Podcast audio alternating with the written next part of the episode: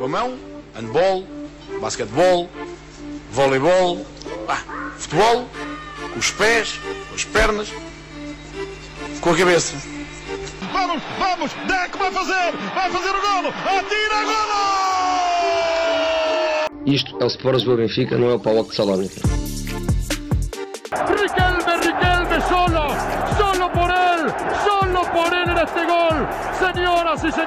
Riquelme a los 20. Só sou na Playstation. A Playstation eu consigo resolver isto.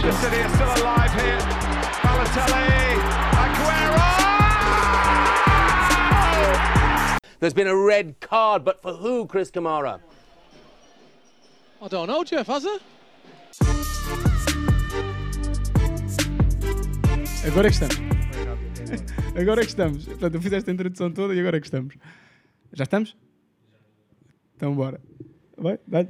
Boas malta, cá estamos nós para o sexto episódio do- da segunda temporada do segundo poste, em live no YouTube. Estou eu, está o Maia, está o Samit, o guarda não pode estar presente e temos o Luís Martins, nosso convidado. O Luís que é jornalista, narrador e comentador no Canal 11. Agradecer desde já ao Luís por, pela disponibilidade e por, pela boa disposição também em estar aqui connosco. E passo agora para o Maia, que Pá. tem umas coisas para vos dizer, que já Mas, disse ó, antes. Mas calma, meu, a Tivemos aqui malta. um problema do... Mas estás muito, Calma, tá estás tudo muito bem. um acelerado. problema do, do direto. É, é, o- é o normal, problemas do direto. Estamos a fazer rádio. Não, mas não, tive, não, não estávamos. Ah, não, não nos estavam a ouvir. Sendo que já reparei que o Luís eh, olhou para o relógio porque já percebeu Não, que, não, que- não, que- não. Isso, isso perder tempo connosco. A atualidade, Não, estou a Tem brincar. Uns gols e estas coisas. Ah. Pá, pronto, olha, agora a minha, a minha apresentação e os meus agradecimentos, pronto, volto, volto, volto a, fazer, o que- a dizer o que disse há bocado. Agradeço enquanto, mem enquanto membro honorário, representante dos Carecas por Opção do Mundo Podcasts, a presença do, daquele que eu considero ser o, o nosso representante na televisão. Muito obrigado por teres vindo. Depois me pressão que eu agora não posso deixar que chocar. Agora tens de estar sempre querer. Exato. Ahm, mas pronto, depois também, já agora, também fiz essa piada há bocado, mas ah, já agora também temos aqui o nosso careca por necessidade, está cá, está de volta, tinha Obrigado. tuas É um e está tá Santo. bem vestido hoje. Hoje está, É verdade. está Miguel Cardoso, Spalletti, queres, queres ser o quê? Pioli, Tudo está quase a ser campeão. Não, eh, O que é que tinhas de dizer? Não me sabe o que é que queres dizer? Não, Miguel Cardoso, não. Não, Não, gosto ok. muito, não aprecio Pioli, estás quase a ser campeão. Pioli gosto, sim. Pioli. Ok. Ah, de resto, que o Pioli tem uma barba melhor que a minha. ok. De resto ah, vamos voltar ao Twitch, não é? Na- na- na- Amanhã. na- amanhã. Vamos, vamos, estivemos no sábado na emissão a fazer, a fazer a final da, da FA Cup. Amanhã vamos estar a fazer a final da Liga Europa. Em princípio serei eu, o Azevedo e um amigo nosso que vai estar aqui connosco. O guarda em princípio não estará. Amanhã às 8 horas, devemos começar 7h50, 7h55, Sim, um já estamos. da, da final começar. Ah, ao mesmo tempo, aqui no canto superior, eh, quem vê de frente é o canto superior direito. Ahm, temos aí o símbolo da Popcasts. Ah, basicamente, nós estamos neste momento dentro da asa, ah, da asa do grupo.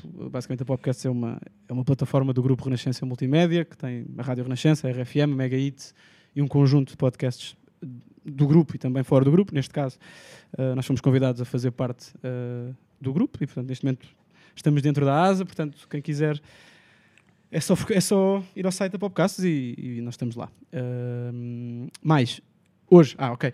Ontem foi, foi o Ja- Jake Daniels, jogador de 17 anos do Blackpool, anunciou publicamente ah, que é homossexual. É o primeiro jogador de futebol inglês a fazê-lo desde, o- desde o do Justin Fachanu, Fachanu, acho que é Fachanu que se diz, que tem um belo, já falamos disso, tem um belo documentário na Netflix ah, sobre a história dele.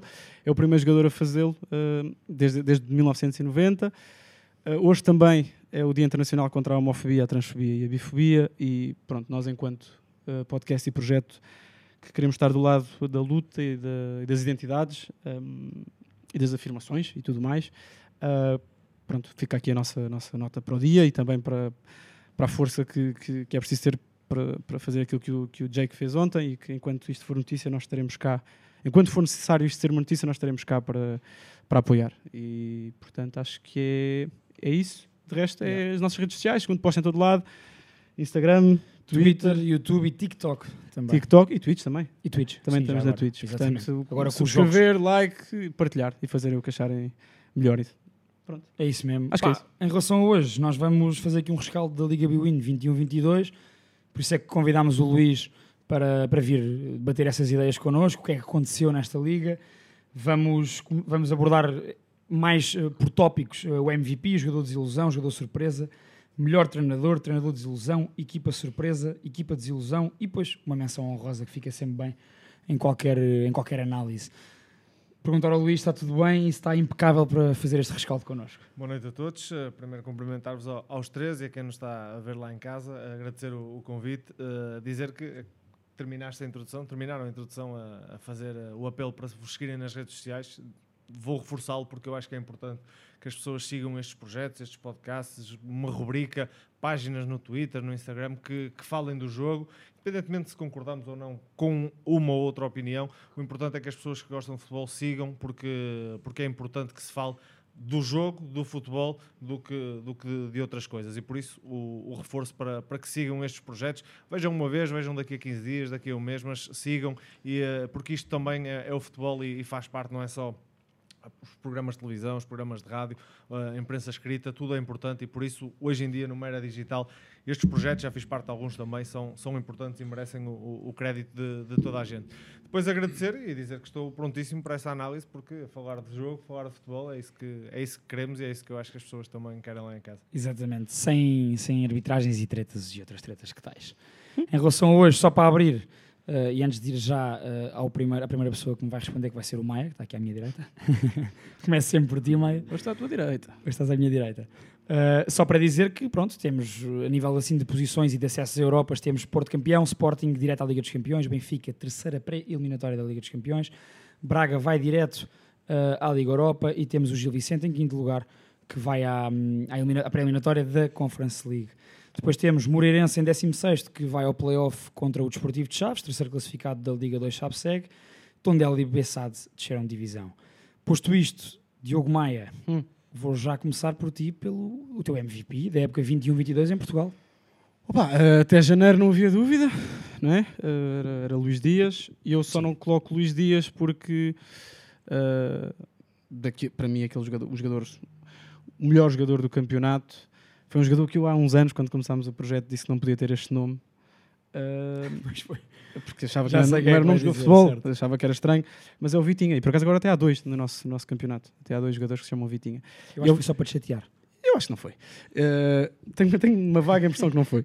Eh, mas sim, é o Vitinha. E acho que já no episódio, no episódio passado falei sobre isso. Acho que é um jogador que eh, fiquei muito surpreendido pela forma como tão rapidamente se conseguiu integrar. E não foi só integrar, foi pá, o quão importante foi, foi para o jogo do, do Porto eh, e para, para aquilo que o Sérgio Conceição pedia, pedia de um médio como ele. Eu não estava à espera. eh, por ignorância minha, por também não, não ter visto o suficiente, admito, mas ao mesmo tempo também acho que foi surpreendente a forma como o Vitinha se se conseguiu impor numa equipa onde há potencial para ser difícil um jogador eh, do, do ponto de vista físico, eh, ser como ele, ser, ser- pode ser difícil, não é? E na realidade eh, ele surpreendeu tu- acho que tudo e todos pela forma eh, tão capaz eh, que no- nos outros momentos do jogo em que ele, nós já sabíamos que ele era muito bom, mas nos outros momentos do jogo em que não sabíamos que ele era tão bom, foi mesmo muito decisivo. Foi- portanto, é o Vitinha para mim. Vitinha. Sobre o Vitinha, eu quero só dizer, e já disse isto algumas vezes aqui no, no segundo poste, ver o Vitinho, há, há jogos e jogadores que tu veres ao vivo, a televisão, as câmaras acompanham a bola e portanto não acompanham o espaço onde estão outros jogadores, e ver o Vitinho ao vivo no estádio, eh, ficas sempre com uma impressão muito melhor. Porque o Vitinha tem 46 jogos, 3 gols, 4 assistências. Nós normalmente, tem- a malta tem sempre tendência a olhar muito para a estatística quando faz a avaliação de um jogador.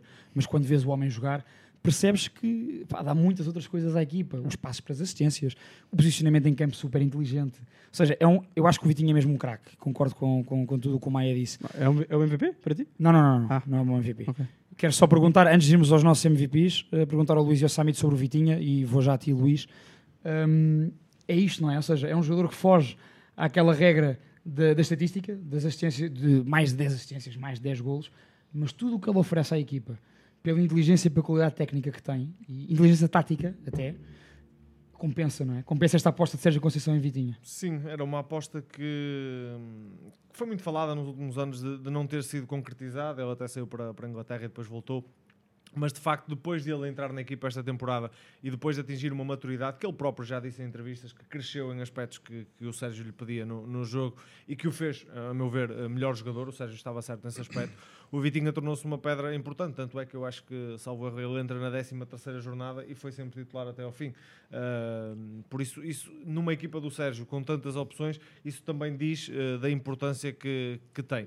Depois, a questão do, dos números, o meu jogador também não vai ter esses números todos, o meu MVP, porque de facto é aquilo que tu dizes: o jogador não é só marcar gols, não é só assistências, e o Vitinho era sobretudo um jogador da primeira fase de construção do Futebol Clube do Porto e podia ter mais gols, podia ter mais assistências, mas isso não ia fazer dele melhor, uh, melhor jogador e porque acrescentou um perfume que eu acho que em 5 anos de Futebol Clube do Porto, no meio-campo, o Porto nunca teve um médio daquelas características. Estou a lembrar do Herrera, uh, um jogador uh, mais passada larga, box, não é? passada larga e, e aparecer na área.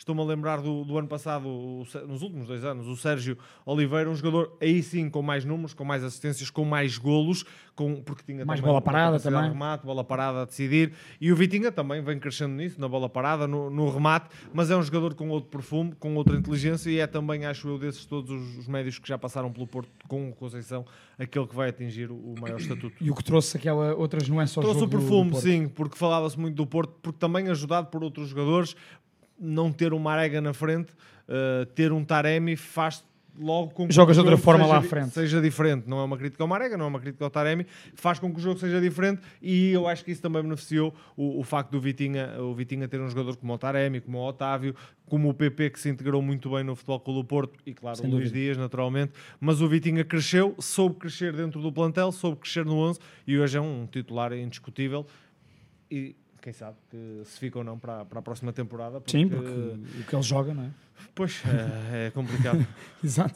Samit, o Luís falava nesta questão da, de, no, nos 5 anos de, do Porto Sérgio Conceição, nós sabíamos como é que o Porto Sérgio Conceição jogava e sempre teve a sua matriz e houve alguns jogadores desta época que vieram uh, mudar um bocadinho isso, porque isto, isto, também demonstra a inteligência do Sérgio, que é adaptar-se uh, aos jogadores que tem, ou, ou então querer criar ele próprio com esses jogadores outras nuances para, para a sua equipa.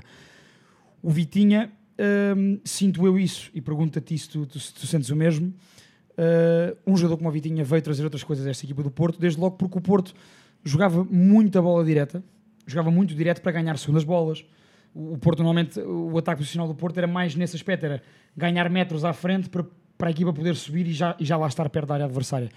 E com Vitinha tens muito mais construção, ele começas a construir muito mais de trás, com mais paciência, com mais associação entre os jogadores. Sentes isso e sentes que foi essa uma, uma alteração importante para este Porto também, desta época? Sim, sendo que o Vitinha continua a ser importante precisamente também nesse, nesse aspecto das segundas bolas, que continua a ser um aspecto do jogo do Porto. Portanto, não acho que. Não perdeu isso, não perdeu isso. O Porto não mudou radicalmente a sua matriz. O treinador é o mesmo, obviamente que este é provavelmente o Porto, ou o melhor Porto da, da, da era Sérgio Conceição. Uh, pelo menos é o que, é o que, que se tem ouvido mais. Ah, eu acho e, que sim, a nível de qualidade de jogo. Sim, a qualidade é opinião, na, na, minha opinião, com alguma razão. Um, ouviste, ouviste o último episódio e falámos sobre isso. não estavas, mas nós falámos Ouviste sobre o último episódio, Samit? Ouvi. Estou a brincar contigo, pá. Não, mas, uh, mas de qualquer das formas, acho que o Vitinha, concordo com o Luís, uh, acrescenta um perfume diferente, é, é um facto. Estamos a falar de um jogador um, muito forte em vários aspectos. Uh, é um gajo inteligente, é, é, fisicamente está, está apto para jogar no, no Porto e, e, o Porto dos três grandes é claramente a, a equipa que, que, mais exige dos, dos, seus jogadores ao nível físico, na minha opinião.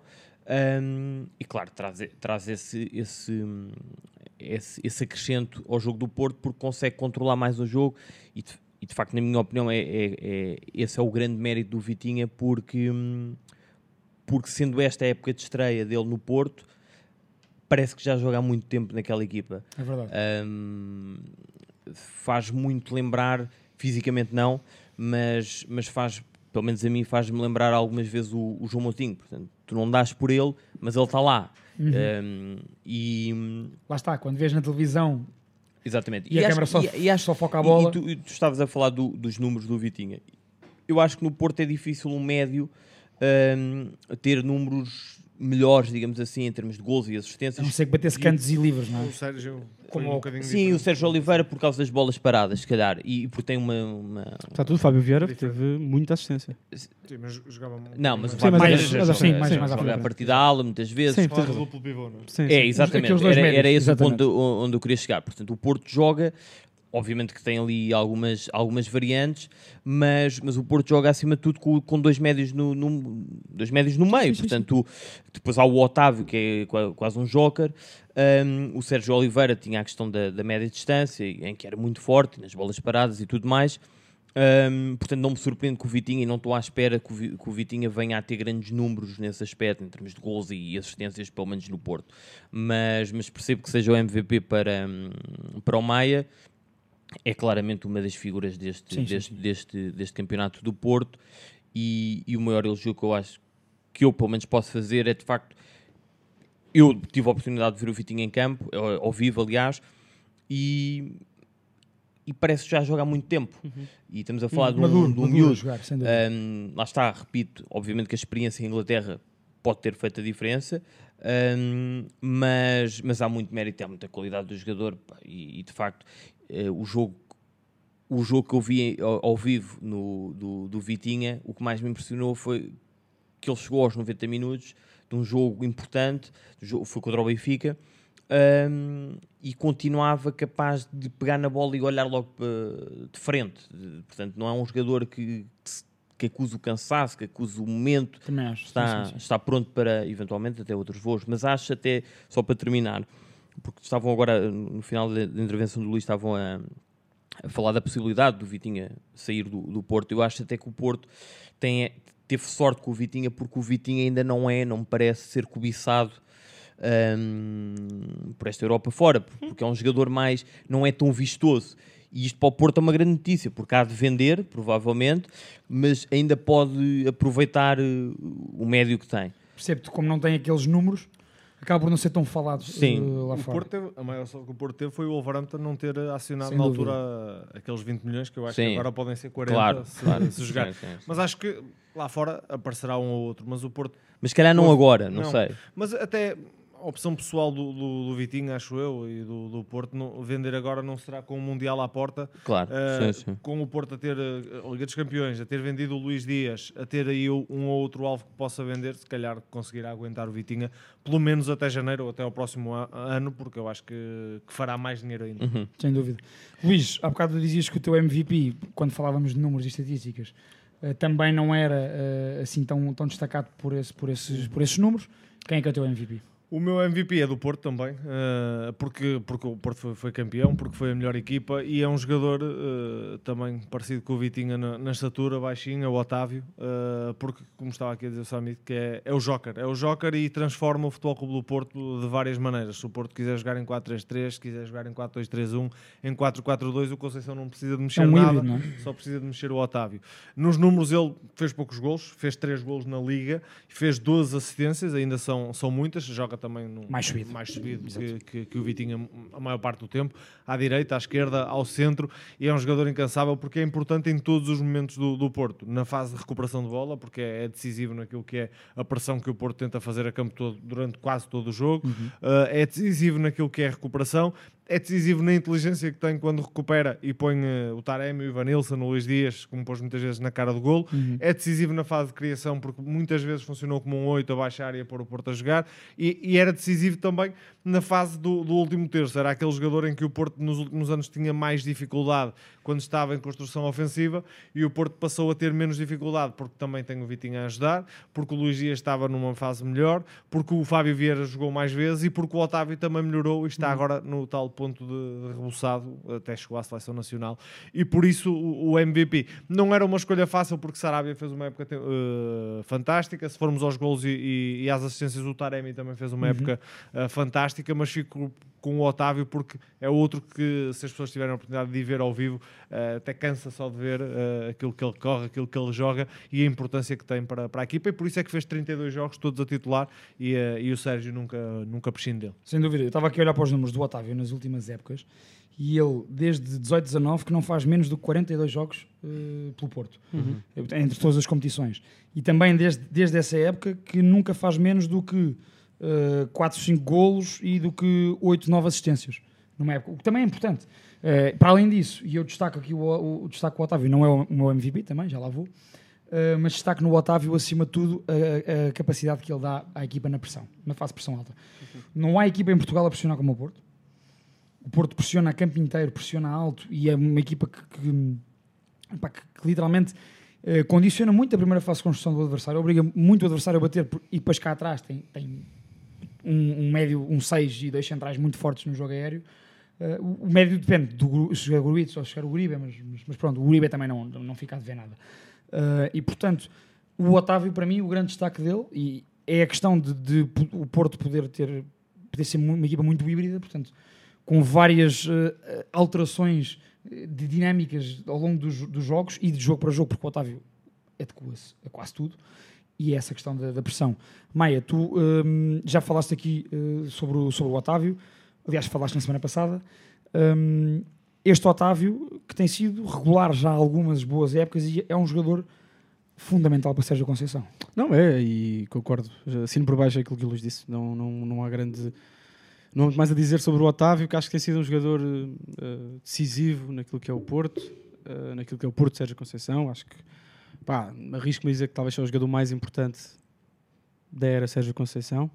Eh, se, calhar, se calhar não pensei muito naquilo Mas que fizeste dizer, bem, mas acho que é. bem. Eu Acho que Em 5 anos é capaz de ser, talvez o que tenha jogado com mais, mais não é? com ele, pois. Sim. Olhando- Hum, Mais- será mais, o mais importante a par do, do Pep, provavelmente. Porque o Pep continua a ser Sim. o. Sim, mas como só fez dois anos Fez e menos meio, anos depois, Sim, mas continua a... Sim, sim, é verdade. Ou De facto, seja- em termos de tempo é diferente. Exato. Mas o Pep Mas também a claramente. preponderância que é- do Otávio também não foi durante. Ou seja, não foi.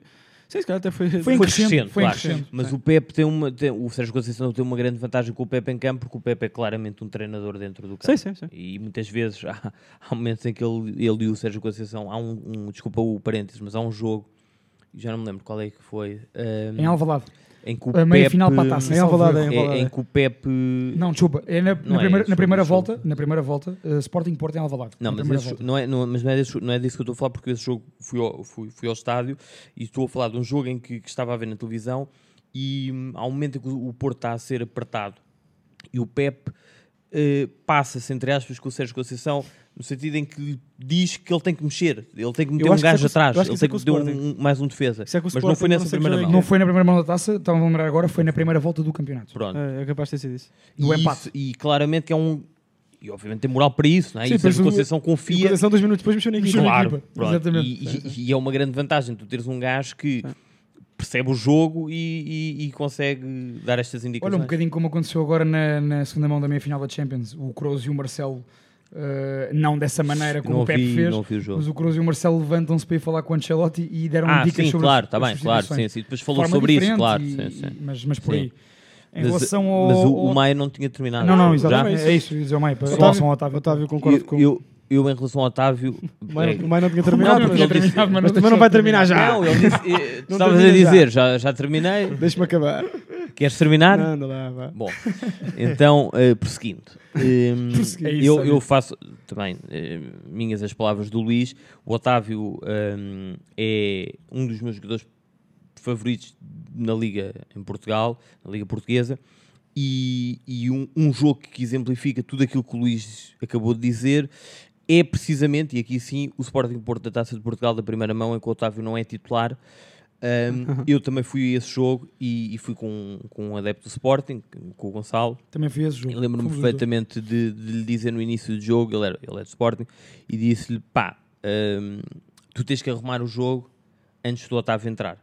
Porque eu fui surpreendido pela, pela ausência do Otávio, mas que se devia ao, fa- ao facto do Porto ter ali um. Estava a passar um período com muitos jogos. E o jogo era, a eliminatório era, era a duas mãos e, portanto, o Sérgio Conceição optou por deixar o, o Otávio de- eh, fora no- de, de início. E a verdade é que o Otávio entrou, o Porto faz um igual an- imediatamente antes do Otávio entrar e a seguir, a seguir à entrada do, do, do Otávio, o Sporting nunca mais cheirou. hum, e, e faz- e o Porto faz o 2-1, 4, 5 minutos depois do, do Otávio ter entrado. E, e acho que nesse aspecto, na construção, uh, portanto, no jogo ofensivo do, do Porto, o Otávio é muito importante. Um, Ele baralha tudo o que é, É. a construção ofensiva do Porto Exatamente. e confunde aquilo que também que é a organização defensiva dos É, faz aquele papel de Ramírez em 2010 no Benfica. Jogadores completamente diferentes, mas o papel de, de, de joker, ou seja, de um gajo que tu nunca sabes onde é que está, mas que está lá, está, está sempre lá. Hum, portanto, eu, pá, eu, eu, eu também posso dizer o meu MVP. Posso, eu ia te perguntar a seguir a ti, portanto. Hum, Qual é o teu MVP? o Não, não, meu- diz, fala, por favor. o meu MVP, pá, eu estava na dúvida entre, entre dois jogadores, um deles era o Otávio um, e o outro, e, e optar por, por escolhê-lo na, na menção honrosa, mas posso escolher já, que é, mas é uma questão de gosto, que é o Sarabia. Um, que também vi ao vivo este ano, também tive o prazer de ver. Bem, vi, Viste muito futebol ao vi vivo muitos este ano. Este ano foste a muito estádio. sim. por acaso. Foi para, foi para, não, para compensar dois anos sem estádio. Sim. Um, e não foi a muitos, como vocês sabem. Mas de qualquer das formas, o, o Sarabia é um jogador de outro, de outro campeonato, claramente. Aí sim, mais do que o Vitinha, eu percebo a, a- a expressão do perfume que, que tu Sim, sim, utilizaste sim, para, para, o, para o Vitinha. E Vitinha será eu um jogador de campeonato? Sim, mas é um perfume Eu- diferente. exato, eu concordo exato. claramente com, com o Luís, mas o, o, o, o Sarabia eh, faz coisas que, que poucos fazem no, no, no nosso campeonato. E, e aquilo que mais me impressiona é claramente eh, o poder de decisão e a capacidade técnica que ele tem em executar rápido. O, o, o Sarabia hum, é um gajo, foi, um- foi um gajo que o Ruben Amorim aproveitou muitíssimo bem porque, hum, porque uma- um, um dos grandes, do- das maiores forças deste Sporting é a capacidade de sair rápido, ou seja, a bola passa do meio campo e são dois, três toques e a bola está lá. Aliás, o melhor, jogo, o melhor exemplo disso é o jogo no, no Estádio da Luz, em que o Sporting acaba com o Benfica hum, contra-ataque. em contra-ataque. E, hum, e acho que o Sarabia é absolutamente decisivo e tecnicamente o jogador mais evoluído deste campeonato, desta liga, a par do Luís Dias que, que, que se foi embora. Oh, Azevedo, desculpa lá estar a interromper, só para vir aqui também ao chat, nenhum. ao chat do YouTube, o David Cortez, o nosso, nosso amigo. Já agora, o Tiago Rodrigues diz que o MVP também é o Sarabia, concorda com, o- Uhum. Com o Sá. Ah, o Cortez pergunta, acho que aqui posso responder, e- mas também não é.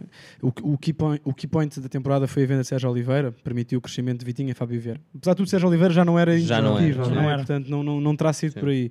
Depois ainda deixa a pergunta, e assim não sei se vais por aí, mas já agora, Ricardo Horta entra no pódio de MVP de algum de vocês, se calhar é uma de- será uma das menções de alguns, não sei.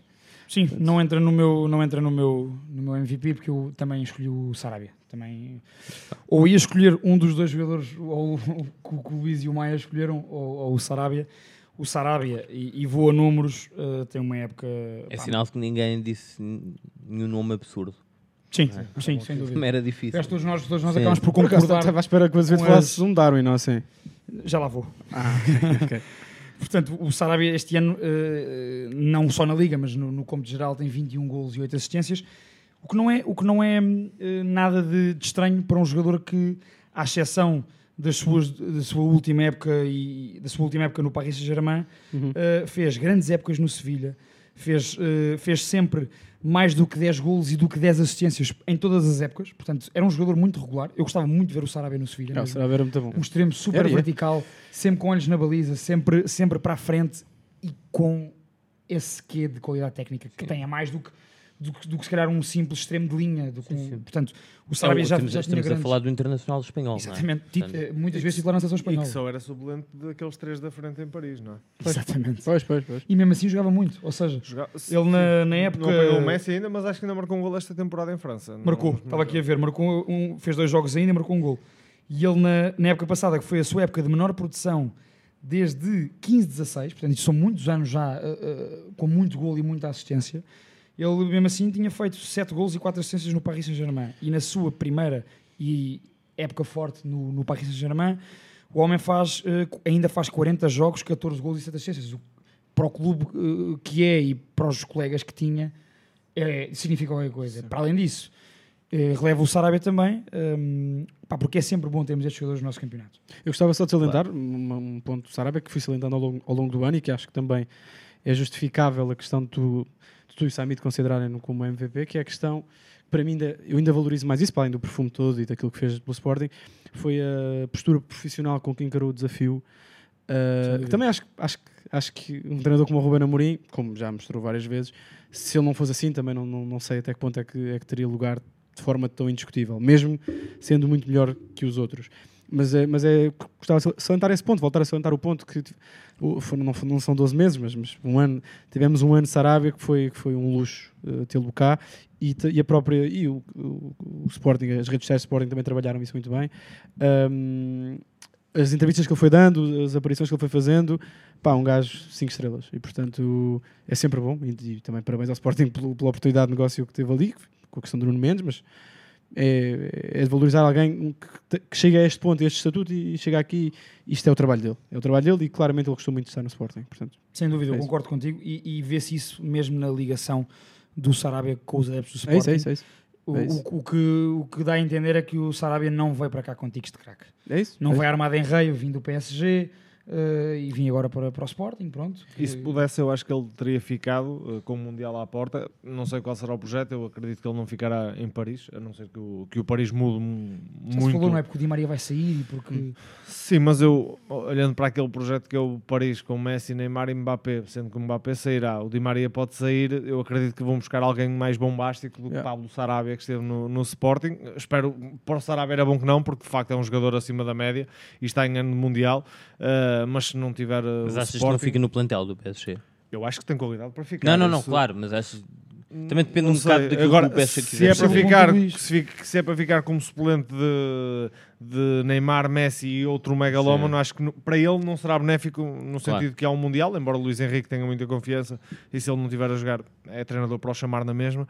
Mas, eh, mas eu acho que o Sarabia era o melhor jogador que estava em Portugal não, não escolhi para MVP porque na competição o Porto acabou por ser muito melhor que o, que o Sporting porque ele nos jogos decisivos não apareceu como eu acho que ele podia aparecer com o Porto e com o Benfica. No Benfica talvez só, só na primeira, na primeira, primeira volta, volta. Não, ele apareceu. Mas ele marca um grande, gol, um grande golão ao Porto na taça. Sim, é numa bola parada. ou- Sim, sim, ou- sim. Bola para trás da- da- para é, sim, da sim, Sim, aquele sim. um, o, o cruzamento para trás, mas como estávamos a falar na Liga, foi, foi um bocadinho Sim, por isso. sim, Os jogos sim, da sim. Liga, ele não, não, que não esteve. essa, essa diferença? Sim, não é? Estamos a falar de um nível top. Claro. Ali o, o, pormenor, o pormenorzinho, Exatamente. mas para mim era o melhor jogador do campeonato, a par do Luís Dias, que se tornou esse melhor jogador. O Sarabia já veio com esse rótulo, Uhum. aliás, nunca me pareceu uma contratação que pudesse falhar no Sporting, vindo que o chip certo era um, um fora de série. Sem dúvida. Luís, aproveita que estás no embalo Hum. e vou já ao teu jogador de desilusão. Olha, era um jogador que estava no Sporting o ano passado e que passou para o Benfica, João Mário. Uh, é impossível, é impossível não ser o João Mário. Eu ainda estive a pensar em outros jogadores que, pudessem ser de desilusão. Tenho cinco ou seis que posso mencioná-los, mas nenhum ao nível de, de João Mário, porque trocar eh, ser campeão nacional no Sporting, eh, arriscar trocar eh, o Sporting pelo Benfica para ser figura e sobretudo para colmatar eh, uma posição que é a posição que falta ao Benfica há anos e depois falhar nessa, nessa, nessa posição. Não só culpa dele, eh, porque eu acho que Jorge Jesus teve culpa no, no aspecto, o, o Veríssimo acabou também por ter, não é culpa, vá lá, responsabilidade, a palavra culpa é, é muito pesada. E ele depois acabou também por eh, não ter rendimento, embora tenha melhores números, se olharmos para os números, na temporada ver, passada. a ver isso, Porque exato. marcou mais um golo do que os jogos na Liga são os mesmos, marcou mais um golo do, do, que, do que fez eh, pelo Sporting e pelo Sporting salvo erro marcou os dois golos de penalti no Benfica não. Eh, mas aquilo que ou seja, a expectativa que nós tínhamos de João Mário no Benfica acabou por ser absolutamente fracassada. Tanto é que ele depois, a meio de janeiro, ah, por volta da taça da Liga, tem Covid também, mas depois nunca volta Desiste. ah, e acaba. Aliás, E- teve, teve para aí sete jogos seguidos sem jogar. Sim, sim. O Veríssimo, em algumas conferências, disse que o Tarabto jogava porque corria muito mais que os outros. Não sei se era também para o João Mário este tipo de, Pois. de declaração. Uma bocazinha. Uh, mas, uh, mas pronto, acaba por ser um fracasso, porque esperava, eu esperava sinceramente que podia ser o 8 que, que o Benfica pudesse precisar uh, e acabou por, por nunca con- conseguir ser. Uh, há outras ilusões, podemos falar mais à frente até para ver Uhum. as vossas, mas João Mário parece-me incontornável. Eu vou já no embalo do Luís porque a minha desilusão também foi o João Mário. Eh, particularmente pelo que disseste agora no final, que é esperava-se que ele fosse um 8 diferente no Benfica. Aquilo que falámos há bocado sobre o Vitinha, que, que- que jogadores como o Vitinha mudaram a forma de jogar do Porto Sérgio Conceição. Eu esperava que um jogador como o João Mário, pelo seu perfil, ehm, E até médio começou centro- bem, e até começou bem. E, e sentiu-se essas diferenças no início da época do Benfica. Até na Liga dos Campeões. Por exemplo, na, na, na Natal no playoff, tal e qual. E eu, eh, a minha expectativa era de que o João Mário viria para o Benfica precisamente para mudar esse registro do, do estilo de jogo do Benfica e, e para dar mais segurança e mais qualidade ao meio campo do Benfica. E ele caiu, pá, caiu a pique eh, no, no decorrer da época, até chegar ao ponto que tu falaste há bocado, em De que a partir de meio de janeiro da, da Final Four, daí para a frente, deixou de ter influência, foi, não foi convocado durante quase 10 jogos, eh, começou a entrar minutos, o para um jogador internacional pela, pela seleção e que, no, fruto do seu início de época, até foi convocado e jogou pela seleção nacional nos jogos de apuramento, esperava-se muito mais e, portanto, para mim é grande desilusão nesse aspecto. Eu esperava que ele fosse mudar eh, o chip, eh, digamos assim, do meio campo do Benfica, não mudou, não conseguiu e, e caiu aí, e veio por aí abaixo. Um, em relação ao João Mário, eh, Maia e Samit, não sei se também é vosso. Agora decides tu quem fala primeiro, Samit. Samit, anda lá então. Pode falar, pode ser o Maia. Ah, o Maia pode, o falar, Maia, Samit, sim. ok, sim. Ah, não, sobre o João Mário, eu, não, eu só não o coloco como desilusão da época porque ah, não quer ser este gajo, mas eu estava um bocadinho à espera que isto acontecesse com o João Mário. Di- Lembro-me de falar disso convosco até, Uhum. disse que era, um era uma contratação que para mim poderia fazer sentido, mas que não sabia que João Mário é que ia aparecer no Benfica e até, até começa bem, mas é um jogador que eu e é uma parte do jogo que eu não consigo que eu não consigo dissociar daquilo que é o futebol, não é impossível, que é um jogador que para mim do ponto de vista físico e, e até de um bocadinho da atitude nunca me convenceu. É um jogador que, que, que me parece só funcionar num certo sistema com um certo treinador, que curiosamente par- aparentemente era o que vinha fazer para o Benfica. E aquilo foi tudo ao lado. Portanto, eu não coloco o João Mário nessa na categoria porque não há um, assim, um choque tanto. Eu não fiquei assim tão desiludido porque não estava assim Não com essa ilusão. Portanto, posso dizer já o meu? Podes dizer já o teu. Pá, o meu era aquele jogador que eu achei que ia marcar 40 gols do Benfica, que é o Yaremchuk. É a minha maior desilusão do campeonato. Uh, sei que há uma questão toda com a Ucrânia, mas isso é uma questão já muito para a frente na época, ele já não era opção nessa altura. Uh, e, e longe de mim querer, querer pá, achar que isso é pouco importante, sei acredito que isso seja muito relevante para, para o bem-estar de um jogador e de um, de um ser humano, mas uh, pá, o Yaremchuk foi um- uma nulidade no, no- esta época para aquilo, principalmente naquilo que eram eh, as expectativas. E, portanto, eh, para mim tem que ser o Yaremchuk, que nunca foi opção. Acaba a época atrás do- de um, de um Seferovic muitas vezes lesionado. O Yaremchuk não está lesionado agora, está. Nem sei. Não, não, nem não, sei. não, entrou ele, Esteve esteve- convocado- Passos Ferreira. Exato, exato. Pois. E, portanto, acaba a época como último avançado, só não acaba como último porque o Rodrigo Pinho teve o ano todo lesionado. E, portanto, eh, para mim, era, era, era, era um avançado. Eu gosto muito do Yaremchuk, eu gosto das características do Yaremchuk, é um, é um tipo de avançado que eu gosto muito. Não sei se, se fazia muito sentido para aquilo que o Benfica queria, mas isso é, é uma política de contratações que eu também já dei a minha opinião sobre ela. Agora, hum, pá, tem que ser o Yaremchuk para mim. Sim, eu lembro-me de tu, na, na altura, à, época da contratação do, do Roman Yaramchuk, uh, falámos muito os dois so- sobre essa questão Uhum. e, e tínhamos ambos, tu mais do que eu, mas tínhamos ambos uh, essa expectativa pá, pelo que ele vinha a fazer no Ghent nas últimas três épocas, pelo, pelo, pelo que fazia e faz na seleção ucraniana, Para aquilo que é o campeonato português. para aquilo que é o campeonato português, não é? E, e, hum, eu con- concordo muito com essa desilusão. Podia perfeitamente ser também uma, uma escolha minha, uh, desde logo porque, hum, porque o, o Yaramchuk efetivamente é- tem muita qualidade e, portanto, não se percebe bem o que é que aconteceu aqui. Eu percebo um bocadinho e, e ainda aqui a culpas no clube e passando a bola para ti e para a esquerda, Samir. Curiosamente, desculpa, está aqui o Tiago Rodrigues a dizer que marcou hoje no amigável com a Ucrânia. Marcou. Jogaram com uma equipa italiana, salvo erro. Exato. Estão a preparar o playoff Uhum. Pronto, e, e eu, eh, portanto, Samit, passando a bola para ti, eh, gostava que desse choque um lamirezinho sobre, sobre o João Mário e sobre o Yaramchuk, se desiludiram, se não desiludiram, algum deles é a tua escolha, não é?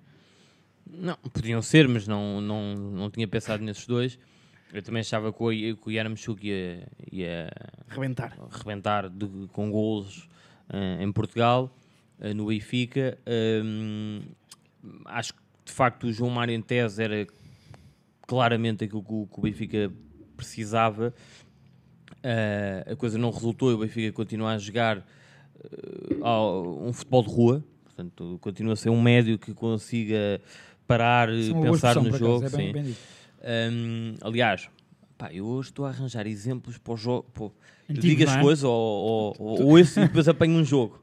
Um jogo, por exemplo, que, que, que, que mostra, ou que podia mostrar a importância do João Mário, que não mostrou porque não entrou, foi, por exemplo, o Benfica-Liverpool na segunda parte, depois do Benfica ter feito o 2-1, em que o jogo claramente precisava que o Benfica acalmasse um bocado as coisas. O João Mário era o único médio capaz disso e o Benfica insistiu no Tarab, depois trocou o Tarab pelo meio a coisa não Insistiu até a exaustão, sim, mexeu muito É, tarde o Veríssimo. Isto até- na primeira mão. Insistiu, É, exato. Insistiu que- até o Liverpool controlar o jogo. Exato. Ou seja, o, o João Mário não veio de facto resolver eh, as coisas, o, o grande, um dos grandes problemas do Benfica, por responsabilidade dele, tal como o Luís estava a dizer, e por responsabilidade principalmente do Jorge Jesus, em comparação com, com, com o Veríssimo, que enfim, que chega eh, em dezembro e hum, não tem pelo menos a responsabilidade de ter escolhido o João Mário como o médio que ia resolver os tais problemas, Hum, mas de qualquer das formas concordo com, com, com, convosco. Eh, o meu jogador agora para ser um bocado diferente, também tinha pensado tinha pensado em dois, dois laterais esquerdos, eh, um do Porto, um do Sporting, mas vou, mas vou optar pelo do Sporting, que é o, o Ruben Vinagre. Que, hum, Desilusão da época ao vinagre. acho, Vou- acho. Também tinha aqui, também tinha aqui. Uh, acho que o Ruben Vinagre tinha, tinha muita expectativa. Eu tinha muita expectativa em, em relação ao, ao Ruben Vinagre. Continuo a achar que é um bom jogador. Um, em tese, mais uma vez, claro que isto é tudo em tese porque estamos a falar das desilusões, portanto, Claro. em Pois, tese era tudo muito bom. Uh, ia correr tudo muito bem. Uh, eu considerei um grande negócio a, a chegada do Ruben Vinagre, que vem substituir o Nuno Mendes, e portanto é, uma- é- é, uh, para mim tinha sido uma, uma, uma- mais um grande negócio do, do, do Ruben Amorim e do, e do Sporting, um, resolvendo uma eventual questão porque perdeu um dos melhores jogadores do, do, ano passado. Tam- essa expectativa ahm, foi crescendo, porque o Ruben Vinagre entra muito bem no, no, no campeonato, na- na- nesta época. É um jogador com é um lateral de característica, com características para jogar numa equipa grande. E depois o Anthony E- e- traumatizou. O Anthony E no depois, sistema do Sporting, no sistema exatamente, do Amorim. claro. E depois acontece a Ajax. Depois acontece o, António. acontece o jogo, acontece aquilo que todos nós sabemos em, em Alvalade, com a goleada do, do, do, do, do Ajax ao Sporting, Epá, e com a goleada, depois houve ali um jogo à parte, que foi António com, com o Vinagre, em que houve toda uma goleada, mas na primeira parte, porque eu, se não me engano, acho que o Depois sai- Vinagre sai, sai, sai. sai logo ao intervalo e nunca mais volta, volta a agarrar o lugar. E é desilusão também neste sentido, portanto, ou seja, por aquilo que eu já conheci do Ruben Vinagre, por aquilo que ele fez no início da época e no final ele não era sequer a segunda opção. Portanto, estamos a falar de um jogador que começou a titular, Veio para que ser veio titular. para ser titular e que acabou atrás eh, de dois jogadores, porque depois, entretanto, o- Que não são atrás esquerdos. que Um que é, não. um que, um que- bah, sim, Sim. pronto, o Mateus Reis mais defesa central Sim. diria eu, não é? Sim. E o outro mais Santos ala. mais, mais alto. Claro, exatamente. Eh, e portanto, esta é a minha Ruben. Vinagre. Deixa-me só perguntar ao Luís. Ainda naturalmente a a outra, escolha desculpa, a outra do Porto seria o Vendel, mas Do... Ah, sim, sim, claro. Deixa-me só perguntar ao Luís sobre a escolha do Maia, sobre o Yaramchuk, porque ouvi-te falar muito sobre o, sobre o Yaramchuk este ano, eh, porque também tinhas a expectativa que nós tínhamos. Eh, E, portanto, eu gostava de perguntar, a culpa é mais do jogador ou é mais do clube? Tendo Percebes o que é que eu estou a perguntar? Tinha, sim, tinha alguma expectativa com o Yaramchuk, pelo que eu vi, não tanto na Liga Belga, mas na Liga, na Liga no, no Europeu. E pelo aquilo que faz na seleção ucraniana. Tinha características interessantes e tem características interessantes como avançado. Eu acredito, como defendi no Futebol Tal ainda esta semana, que na próxima temporada ele pode ser uma um ativo útil para, para o Benfica se o Roger Schmidt ah, o quiser e porque acho que tem ca- características que, que se assemelham àquilo que o Roger Schmidt faz no jogo. Agora encontrou um treinador que lhe pedia coisas que eu acho que, que não tinham nada a ver com o que ele queria. A questão da transição, a questão de, de ter que correr muitos metros para chegar à baliza adversária. ah, isso notou-se essa, essa hum, divergência de características do Yaremchuk para, para aquilo que o Jesus pedia na maior parte dos jogos e depois com o peso naturalmente dos quase 20 milhões de euros que, que o Benfica que o Benfica pagou. Agora, eu acredito, eu lembro-me de dizer também no início da temporada que, que não tinha grandes ilusões porque, e que achava que o Seferovic ia acabar a época como titular outra vez, porque foi assim todos os anos, nunca ninguém dava nada Pois foi. Seferovic e ele acabava, porque se o Benfica tinha contratado o Yaremchuk por aquilo que ele fez no Europeu, o Benfica tinha no plantel alguém que fez um Europeu melhor do que o, Bom o é bom o. Seferovic pela, pela Suíça. E por isso fiquei surpreendido pelos 17 milhões que o Benfica gastou, porque às vezes valorizamos aquilo que é a nossa, a nossa liga, porque a liga belga é uma liga diferente, eu acho, acho eu eh, abaixo, porque a nossa liga é demasiado tática. E nós não podemos olhar para aquilo que se faz numa liga belga, para os gols que se fazem numa liga holandesa e depois achar que aquilo pode ser replicado, porque eu acho que os nossos treinadores são muito mais táticos, preparam muito primeiro aquilo que é defensivo e, eh, e anular aquilo que são as valências do, do, do seu adversário e depois preparam a parte ofensiva, porque é isso que se vê, sobretudo quando se joga contra Sporting, Porto e, e Benfica. Se vimos o jogo da Liga Holandesa, aquilo muitas vezes dá Muito aberto, muito mais golos, porque pro- procuram antes tentar eh, ferir o adversário e por isso é que às vezes levam 5, 6 do PSV, do Ajax, porque aquilo é muito mais o jogo ainda partido hoje- e há mais espaço para se jogar. E o Yaramchuk chegou aqui e o primeiro impacto que, que teve foi Jorge Jesus, a sua exigência, os metros para correr e linhas muito reduzidas. Eu acho que isso não, não o ajudou. Uh, depois com o Schmidt, há, com o Schmidt, com o Veríssimo à situação da Ucrânia e não sei até que é ponto acredito que tenha, é? que tenha mexido com ele e apanhou também um super Darwin que eu acredito para um avançado ver outro marcar golos atrás de golos e ele não marcar isso também mentalmente possa ser complicado, mas continuo a achar. Por isso é que também não o escolhi como, como, Como desilusão. porque eu acho que os treinadores tiveram mais culpa do, do, do Do que, que ele, ele, é? tal como no Ruben Vinagre. Eu, eu- eu ainda hoje, só para dar aqui uma adenda, estive a ver os resumos do- da, da Liga Holandesa e eu sempre que vejo jogos eh, da Liga Holandesa, por exemplo, ele jogou na Bélgica, mas Sim, é é comparável. para- É comparável. Hum, eu vejo comportamentos defensivos que me fazem muita confusão em jogadores profissionais de futebol, de que divisão for.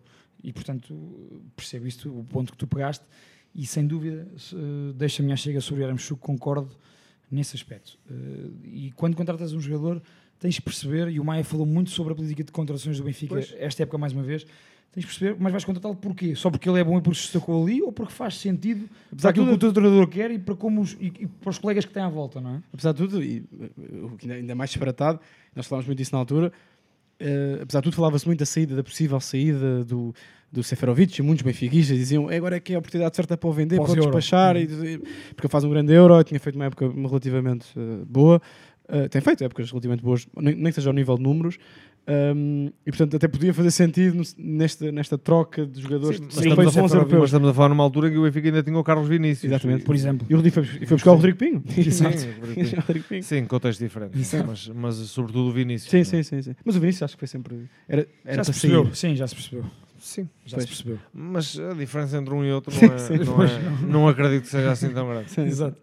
Em relação a. hum, Luís, não sei se querias dar uma adenda sobre o vinagre. Eu já Não, a dizer, eu, eu também eh, gosto muito do Ruben Vinagre. Aliás, o seu percurso nas seleções jovens é, é, é muito bom. Um jogador que já tinha minutos de Premier League, já tinha competição. Acho que continuo a achar que foi uma bela aquisição do Sporting na altura. Fazia todo sentido. Sai no Mendes, vai buscar outro lateral jovem português eh, numa Uhum. posição que não tinha e acabou por ser esse jogo com o Ajax que, que muda isto tudo. Claro. E eu acho que eu acho que aí não- ele também teve muitas lesões, é preciso dizer. Depois apareceram ali várias lesões que, que não foi fácil para ele e que nunca permitiram ao Ruben dar-lhe também regularidade. E apareceu o Mateus e Nuno Santos muito bem, mas eu co- continuo a acreditar que é um ativo válido para o Sporting, porque foi também muito caro e daí também compreendo o facto de ser de exceção, porque foi caro, era para jogar e não jogou.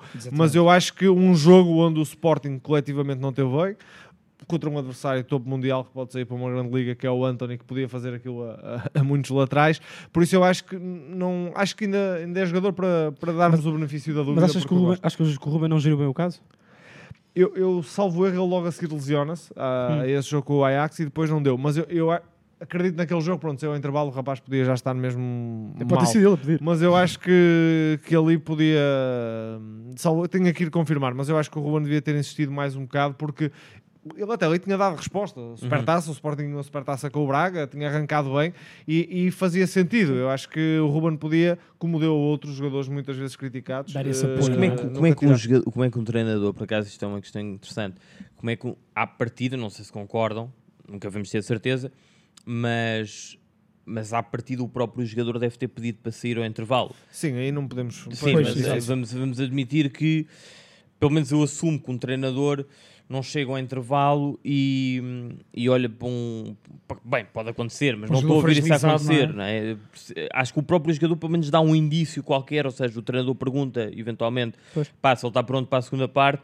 E há ali um indício do próprio jogador, se calhar não assume categoricamente a dizer que quer ir para casa, não é? mas, mas mostra que não está, não está, não está Sim. completamente aconteceu com o- concentrado Ou para naquilo. alguma reação que tenha. Mas não O que quero- aconteceu é com o Christensen? Nesta, ouviram isso? Não. Sim. Uh, o Christensen teve, ao, ao que parece, um ataque de ansiedade e não se sentiu bem an- antes do jogo. Sim, é um jogador sim. que, tem, que, tem, que normal- já tem esse histórico antes da, final, da, da FA Cup e, e foi, e foi Sim. para casa. Não quis jogar. E não também eu- eu lembro-me que isso. o, o, o. E eu lembro-me que isso também aconteceu, por exemplo, com, o- com, Com o com o. Yuri Ribeiro no Estado da Luz no, no jogo da Liga Europa. Mas em estava dentro do o quê? Tava- mas aí ele jogou a primeira parte. Sim, mas depois, depois do intervalo não voltou Sim, e não, claramente. que- Nem um lançamento acertável. lembro-me Sim, desse jogo. e, e o ambiente estava ali pesado, e por cima estamos a falar do miúdo da formação Uhum. e mesmo assim os adeptos do, do Benfica, neste caso, estavam a ficar impacientes. Mas a pergunta que, que eu acho interessante era, não sei o que é que vocês acham, mas, mas se um jogador ao intervalo, num jogo destes, dá indícios que não tem capacidade para continuar, como é que um, um treinador gera a situação a partir daí? Acho que também seja, dependerá da relação, né? da, proximi- da relação que o, que o treinador estabelece com os jogadores. Há, há- há treinadores que provavelmente se, ahm, se- têm, uma, têm uma forma mais amigável, mais de amigo, mais de colega de equipa, e há outros treinadores que são super distantes dos seus jogadores, Sim. naquilo que é. Ou seja, há jogadores que. Pá, provavelmente há treinadores que dizem que vão, vão falar com o jogador e pá, como é que é? Estás a sentir bem? Não estás a sentir bem? É, Dá para continuar, não dá para continuar. Há outros treinadores que nem não, sequer- não, não, não, mas depois disso, ou seja, depois Ah, dele depois. não. O, o que o Luís estava a dizer há bocado, ou seja, os É, jogos a a seguir, seguir, a parte a seguir da época. Pois é. Eu acho que naqueles 15 minutos do intervalo o Ruben tem que pensar na sua equipa. Claro. Vai ganhar o Sim, jogo sim, e sim. não interessa a carreira do, do Ruben, Sim. ele não está bem, tira, como há jogadores que saem na Sim, primeira sim, parte, sim. como falaste há bocado um exemplo que o Sérgio tirou, uh, jogadores na primeira parte para mexer, as coisas às vezes não correm bem. O Diogo Jota salvou erro o Liverpool.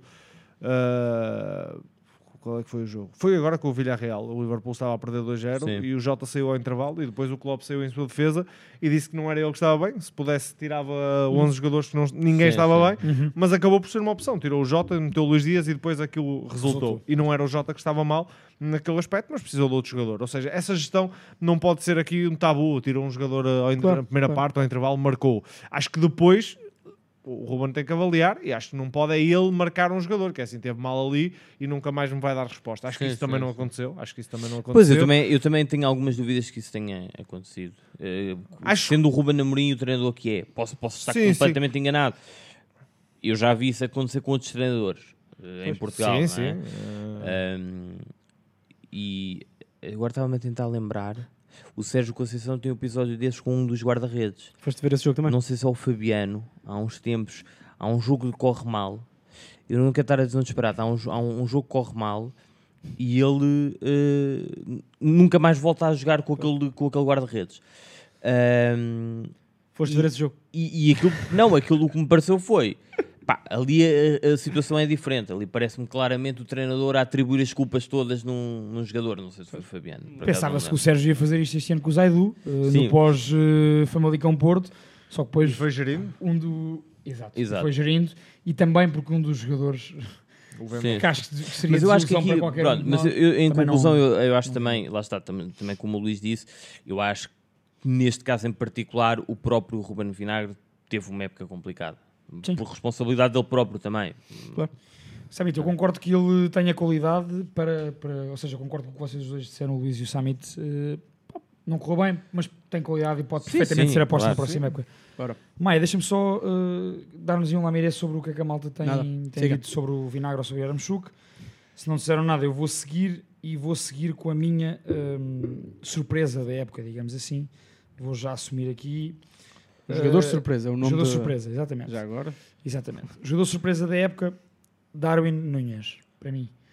Uh, Darwin, um, e porquê surpresa? Porque, tendo em conta o que não fez Porque na primeira época do miserável. Benfica, É surpresa por isso. tendo em conta o que não fez na primeira época do Benfica, que não foi miserável, para mim, Tá bem. uh, seria miserável se pensássemos só no preço, não seria miserável se pensássemos no contexto do jogador e da equipa do Benfica. Sim, e dos números que e, teve. e dos números que teve, que apesar de tudo acabou com 14 gols e 11 assistências nessa época. Tá. Uh, agora, para mim é surpresa porque efetivamente este ano deu um salto e deu um salto brutal, uh, mesmo de em muitas debilidades que tinha. E aqui falam não só do aspecto técnico como do aspecto mental também, Uhum. que era um aspecto que nós focámos muito aqui o ano passado quando analisávamos alguns jogos do Benfica e falávamos do Darwin. Por exemplo, aquela reação que o Darwin tem a Faro, nunca mais me esqueço. Tá- Estávamos a ver o jogo os três juntos. Uh, a reação que ele tem quando, sai, quando é substituído no estádio do Farense, que vai, passa a segunda parte a chorar no banco. Isto não é uma reação normal de um jogador de futebol profissional de uma equipa grande. E não foi a única vez que E chorou. não foi a única vez, exatamente. Ou seja, ou seja, no aspecto mental E quando, e e quando as- decidi fechar o Instagram durante. e também é também esse caso.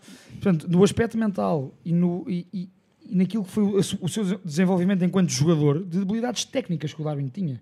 E são debilidades que nós, que vemos, pá, vemos muito futebol, não somos nenhuns eh, especialistas, mas, mas vemos, percebemos que aquilo eh, são debilidades que vêm de formação, que vêm de falta de formação. Debilidades ao nível da recepção, ao nível do passe, ao nível do posicionamento em campo, tendo em conta os adversários, fora de jogo. E eu sinto que o Darwin este ano melhorou muito em tudo isso. Eh, e portanto, eh, com, para mim é, é a surpresa porque efetivamente fez uma grande época. Para mim é o melhor jogador do Benfica eh, na época 21-22 Mas, e acaba a época de longe, longe, longe. e acaba a época com 34 golos e 4 assistências. E portanto acho que faz uma grande época e, e provavelmente irá agora para uma das principais equipas da Europa. Luís, o que é que achas sobre esta minha escolha? e depois abre a conversa ao Maia e ao Sami. Eu acho que ele sofreu de dois males. Um, de- um- um que se vive muito em Portugal, que é o, o mal do imediatismo. De um jogador que chega e tem que estar eh, 15 dias depois a dar rendimento. E depois esquecem-se que são jovens, que, porque não chegou um jogador feito como, por exemplo, o Pablo Sarabia. Chega um jovem que vem de uma segunda liga espanhola e por 24 milhões de euros para um clube enorme em Portugal. Isso gerou uma expectativa brutal nos adeptos do Benfica. Nem, não falo do Darwin porque não o conheço, mas nos adeptos do Benfica, de que chegou eh, e tinha de marcar. Chegou Messias. Até dezembro tinha 30 golos e, e o Benfica era campeão. Era o Cavani, E, não é? e, e não Era o era- novo Cavani, é, é verdade. E isso também trouxe peso, porque os adeptos achavam que chegava Cavani e chegou um Uruguai, até por isso o Benfica acabou por escolher um da mesma nacionalidade. e, eh, e ele, e ele sofreu com esse imediatismo. Mas eu recordo-me que o Darwin começou muito bem a temporada, com o Waldschmidt a fazerem uma dupla muito boa, marcou um ou dois golos, muitos anulados por, eh, por fora de jogo na, na- nessa altura, mas o Benfica a ganhar. Faz, eh, penso eu, seis vitórias consecutivas, aparecem duas derrotas, Braga e Boa Vista nessa altura, e depois o Benfica vai em quebra, porque sofreu do tal segundo mal que eu acho que o Darwin sofreu, que foi Jorge Jesus na temporada passada, que acabou por eh, tirar Waldschmidt, eh, deixar de acreditar tanto no alemão e fazer uma dupla Darwin-Seferovic, que eu acho que, que foi demasiado errática para o Benfica. Porquê? Pelas tais debilidades que falavas do Darwin, que não era um jogador feito, um jogador com algumas dificuldades a jogar entre linhas, um jogador que, que ainda vivia aquela pressão, com um jogador que estava ao lado, que é um finalizador, não é um criativo, não é um jogador que lhe vai dar jogo. Ou seja, o Darwin passou a ser muitas vezes o jogador que tinha que criar e depois ainda se esperava que ele fosse finalizar. E ele não é um jogador desses. E beneficiou, também com Jorge Jesus esta temporada, com o facto do Benfica ter que jogar com mais metros nas costas, de vir da esquerda para dentro. E isso fez dele, também com a evolução mental e o facto de não ter tido quase lesão nenhuma esta temporada, ah, fez dele disparar. Mas a mim, para mim não é revelação, não foi revelação porque eu já esperava dele ah, coisas boas, esperava que não fosse imediato, mas vejo nele aquilo que, que se via ah, no Soares, no, no Cavani, no- nos inícios na Europa, que eram jogadores muito aguerridos, que vão a todas, que disputam as bolas todas como se fosse a última, que têm um faro pelo golo brutal, mas que precisavam de limar aquilo que são coisas técnicas, que são as rotações, e, e os outros dois acabaram por ser dois dos melhores do mundo, já agora numa fase terminal, e o Dário não é por nada que também já é internacional uruguaio, estará agora muito mais na seleção uruguaia no Mundial, mas é um jogador, é um jogador brutal, e eu acho que o Benfica não soube aproveitar eh, esta época, viveu sozinho a época do Benfica, porque com um bom conjunto, com aqueles jogadores que se fala hoje que podem vir para o Benfica, com um treinador eh, com uma ideia, com o Ricardo Horta, o Götze, o, o Neres, eh, jogadores desses, o Darwin podia ainda ter sido mais ou o impactante. Waldschmidt. se Sim, se tem ficado. ou o Exato. Pedrinho, ou o Pedrinho. Ou o Pedrinho. Uh, Maia e Samit, abre a conversa vocês sobre o Darwin, se tiverem alguma coisa para acrescentar ao que eu e o Luís já, Não, mas, já eh, aqui falámos. Começando agora Aliás, pelo, principalmente tu, Samit, não é? começando pelo final, apesar de tudo, co- compreendo que os, que os- os eventuais novos reforços do, do Benfica sejam nomes antes, mas é preciso não esquecer que o, o Benfica este ano tinha Everton e Rafa, por exemplo, para as aulas. Portanto, hum, de qualquer das formas, concordo co- convosco. Para mim é uma surpresa, no não, não é o jogador revelação para mim, mas, mas de qualquer das formas é surpreendente aquilo, o crescimento que ele tem de um ano para o outro, é, é evidente. O ano passado, como, como vocês lembraram e bem, apesar de tudo, teve bons números, ah, mas a época correu mal. Ahm, eu acho que o Darwin é um jogador que, muito forte em determinados aspectos. Tecnicamente não me parece muito evoluído, acho que nem será por aí que vai fazer a diferença. Mas mesmo isso Ahm, evoluiu, não é? Ou seja, mesmo isso evoluiu, evoluiu. sim.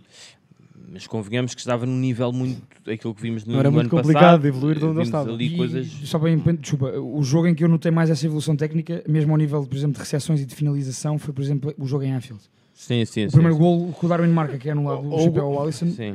Ou o gol anulado, ou o gol anulado contra o Porto, que ele no ano passado não marcaria. por exemplo. Claro, sim, Exato, sim, sim, são, sim. Tipo, são tipo de gols que o Darwin não, Não, marcaria acho antes. claramente que, que deu um salto, mas ainda assim as grandes forças do, do, do- Darwin e acredito que, que deu um grande jogador hum, no futuro. Acho que as grandes as- os, os aspectos onde ele é realmente forte é, é correr atrás da bola com aquela vontade, hum, conseguir atacar as costas. Nesse aspecto também vai ter que, que melhorar ali algum, algumas coisas, porque de facto é apanhado muitas vezes em fora de jogo. Hum, acho que, apesar de tudo, o Darwin continua a não ser um ponta de lança, né, na minha opinião, e, e Jorge Jesus teve, teve responsabilidade uh, no momento mau do Benfica, também porque retirou Darwin da zona onde ele estava a fazer mais a diferença, que era ali pelo lado esquerdo, a partir do lado esquerdo para, para o meio. Uh, na altura, por exemplo, do, do, do jogo com, com, o Barcelona, o Darwin fazia. Sim, sim, sim. sim. Ocupava e é aquela foi por zona. aí que ele fez a diferença muitas sim, vezes. mas, defesas, não é? Exatamente. Exatamente. Um, e depois, de repente, começou a jogar no meio, enfim. Um, mas estou até curioso. Acho que o Benfica deve vender, honestamente. Acho que o Benfica. Acho que é um risco grande ter, ter Darwin para, para o próximo ano, tendo em conta os, os valores que estamos neste momento a pois. falar. E, e tenho algumas dúvidas que vá fazer mais do que 34 gols. Tenho dúvidas que vá marcar o Liverpool, ou o Barcelona, ou o Bayern de Munique e o Ajax. Com a regularidade como fez este ano. Exato. E ao Sporting. E ao Sporting, e, ao Porto teve o golo anulado, teve dois golos anulados, porque um o Dragão também. Um excelente trabalho também, por acaso. Sim, e portanto acho que o Benfica, que é um clube precisa de fazer uma grande venda, tal como os outros, o Porto se calhar já, já, já fez com, com o Luís Dias, não sei.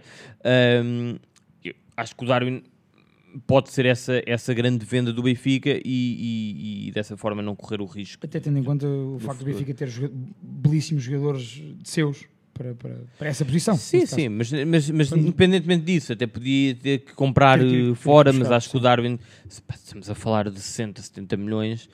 É, os clubes portugueses não se podem dar ao Sim. luxo. Pode correr, correr, o mesmo risco, corre o mesmo risco, correu o Sporting não ter vendido o Pedro Gonçalves e, e a época depois saiu furada. E claro. agora já não, sim, já sim, não sim. venderá neste Pelo momento para já. os valores Pelo menos que, claro. que, Tinha que podia vender. Sim, sim. Maia, queres avançar para, a tua, Sim. para o teu surpresa?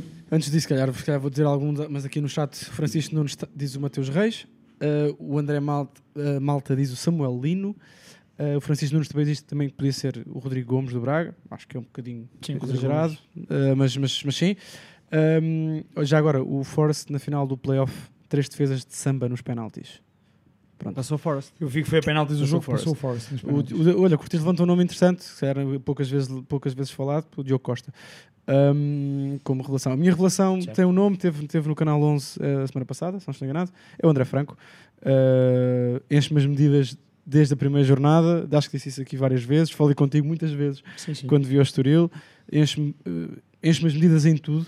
Uh, e, e, ainda mais, ainda não tinha ouvido entrevistas dele, ainda me encheu mais as medidas quando o ouvi no 11 agora e mostrou como um, um jogador tecnicista uh, que é, que tem, que tem tudo, uh, não percebe a importância dos outros aspectos do jogo e, e, sabe que só isso em 2022 é que fará com que ele tenha sucesso na carreira do ponto de vista da sua longevidade. Pronto. E portanto, também para não, para não estendermos isto durante muito mais tempo, para mim é o André Franco. André Franco, certíssimo. Um, Luís, sobre... minha, não é? Exatamente. A minha, queres a minha escolha ou queres sobre o André? Uh, sobre o André e arranca para a tua escolha. Não, sobre o André, só dizer que acho que é um craque, já lhe disse isso a semana passada, acho que vai dar o salto esta temporada, seja aqui, seja para o país vizinho, que acho que pode ser o destino dele.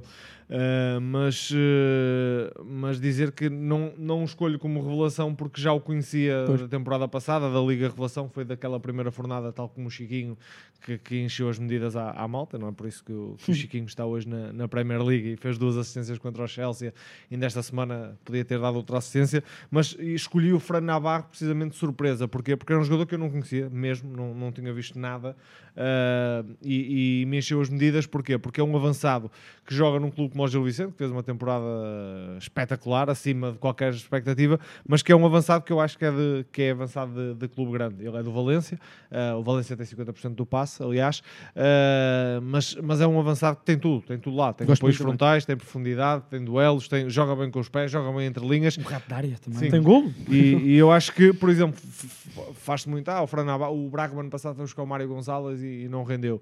Acho que o Mário Gonzalez estava num conjunto que jogava em transição, jogava fechado para sair e ele destacou-se. O Fran Navarro joga numa equipa que jogava como se fosse uma que equipa grande. Bola, exatamente. E, e parece-me um jogador nesse aspecto diferenciado, valorizado por um coletivo, como falou o telespectador, Samuel Lino, podia ser uma escolha, embora os números sejam muito parecidos à temporada passada, o Vitor Carvalho, o, o, Fujimoto, o Gil Vicente de facto fez ali um coletivo muitos, sim, sim, com sim. jogadores uh, muito, que seriam qualquer, qualquer um deles surpreendentes. O gol, do, o gol do Fran Navarro no Dragão é, sim, é, brutal. É, é, clarinho aquilo que ele é, está ali, está ali definido enquanto, enquanto avançado. Grande gol. Bem lembrado esse gol.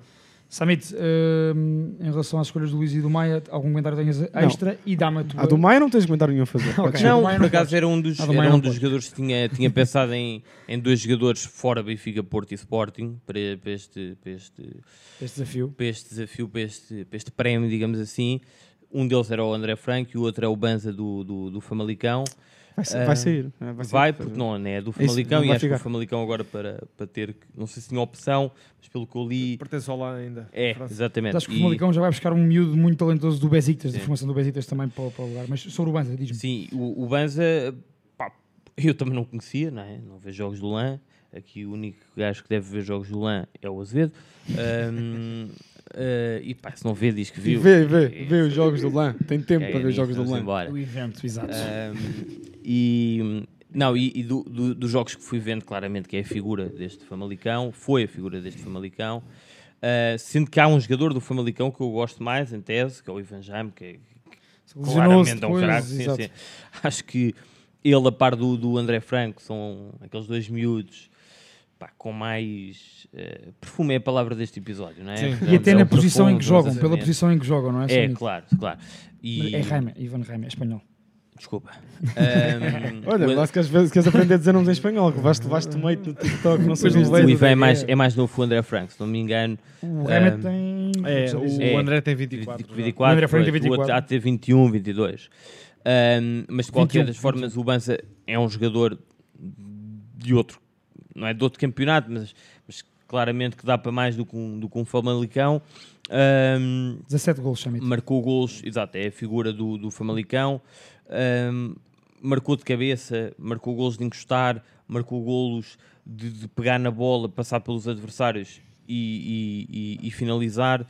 Ahm, levou o Famalicão, porque a época do Famalicão não foi muito fácil, levou o Famalicão às costas ah, durante algum tempo, continuou a ser figura até ao final do campeonato e, e foi mais um bom jogador que o Famalicão deu, deu aos adeptos portugueses, portanto, aos adeptos que acompanham a Liga Portuguesa e, hum, se- e por isso é a minha, a minha Quase. opção. Uma bela escolha Minha também. escolha.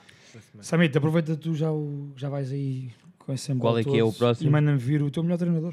O melhor treinador há de ser, obviamente, podia, podia escolher Ricardo Soares ou Sérgio Conceição. Ah, Eu escolho o Sérgio Conceição não só pelo título, já, já não só pelo título, mas, mas porque este é o melhor Porto eh, da era Sérgio Conceição, que curiosamente não faz uma grande prestação europeia. Ahm, e a Europa é também um dos aspectos em que o Sérgio Conceição eh, se diferencia. Portanto, Uhum. São muitos anos a fazer grandes prestações eh, na Europa e por alguma razão, este ano, por alguma razão, apanhou um grupo muito complicado, é um facto, mas a eliminação da, da Liga Europa é, uma, é um resultado que- que- estranho para o Porto, não é? Também para, para o Sérgio Conceição, mas, mas sim, acho que o Porto jogou muito à bola, foi claramente a melhor equipa deste campeonato, na minha opinião. Eh, o Sporting teve ali momentos bons, mas, mas o Porto foi mais, foi mais regular. Acho que o Porto não mudou a matriz, como disse no início, mas também percebo aquilo que o Azevedo estava a dizer. Há ali uns ajustes.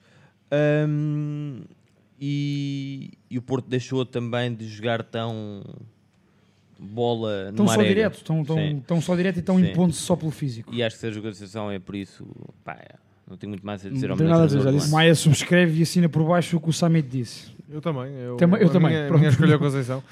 Podíamos escolher Ricardo Soares, como estava a dizer, porque, Exatamente. porque é uma época brutal, mas alguém que faz recorde de pontos. Mais golos marcados, Sim. mais golos sofridos. Perde pelo meio Luís Dias, Sérgio Oliveira e Corona e ninguém deu por ela. Tem tem Ah, uma- essa, uma essa por palavra. acaso, isso, Isso é um ponto isso- importante, eu é tinha falado disso na altura, em janeiro, quando sai o Corona e o, o Sérgio e o Luís- Oliveira. o Luís Dias. Luís Dias, sim, é, do- do- é Sim, um- é exato. outro negócio. Mas, mas aí também há muito mérito de Sérgio Conceição, muito bem lembrado, Luís, e, e, e da própria estrutura do Porto, porque hum, ah, em janeiro precisa de, de pelo menos poupar. Eu sei que não são grandes, o Corona não, não o Sevilha acho que não pagou. um- Não, mas, Mas era um mais bem pago. contrato e Exatamente, e era o Porto normalmente não, zero, não, consegue sequer vender Sim. jogadores. E, E, o salário. Exatamente, e há ali uma, uma poupança importante e, e portanto acho que isso também é de assinalar. Eu sobre o Sérgio Conceição, nada a acrescentar ao que Foi feita, ou disseram. seja, foi feita a, a- substituição antes dos jogadores saírem, não é? Sim, e nem um até- nem o outro eram. O, só, só acrescento um ponto que é, eu discordo de, de- de ti em relação à- ao mérito da estrutura do Porto, acho que é mesmo mérito do Sérgio Conceição. Sim, Acho que sim. foi mesmo ele que, que- que conseguiu Sim, concordo, sim. Não, Eu acho que fazer Acho que, este, buracos, acho que este é o ano em que assim. Sérgio Conceição chega, chegará à preparação, à reunião com a direção da próxima época e mais moral tem em cima da mesa. Sim, bem, bem, bem visto, sim, sim. Nesse aspecto, no aspecto que acabaste de dizer. Tiraram- Tiraram-me alguns e eu E mesmo assim eh, ganhei fiz na isto, mesma, ainda cheguei aos mesmo quartos, assim, bati quartos pontos. final, não, oitavos final da Oitavos da Liga Europa. oitavos da Liga Europa, cheguei aos oitavos, fiz o que pude, Sim, num grupo, diga-se, da Liga dos Campeões muito complicado. Muito complicado. Era um Com- grupo mais difícil da, da Liga. Mais Sim, era, menos, era e Liga. foi por uma, uma linha muito pequena. que Foi por golos com o Atlético, exato. Eh, e por, sim. por golos, ou seja, o Porto tinha, que ganhar, tinha que Tinha que depois ganhar ter esse ganho o. Liverpool. Sim, se tem ganho o Atlético, Tem tem, ganho o Atlético. Tem, ficado, tem ficado exato. apurado, sim. Exatamente. Sobre hum, portanto, o treinador concordámos todos. posso, ir- posso ser o primeiro É, treinador podes, de claro, desilusão? claro. Eu, quero já, eu, aliás, eu já sabia e portanto o Maia, treinador. Não? Não sei se Treinador de desilusão. Não, nunca pode ser o Jorge Jesus, que eu não tinha qualquer tipo de expectativas sobre, sobre o homem. Não tenho. O Eu treinador- adoro ouvir falar sobre o os meu, é melhor não. O treinador de desilusão é ali o, o, o fã, o, está aí o fã máximo dele, é o Rui Vieira. Uh, está aí o fã máximo Também era o meu. Samit Também é? Também é o meu. Uh, é, o, é o treinador de desilusão, é o Rui Vieira. Estava à espera uh, de outras coisas. Pronto, é o que eu tenho para dizer sobre.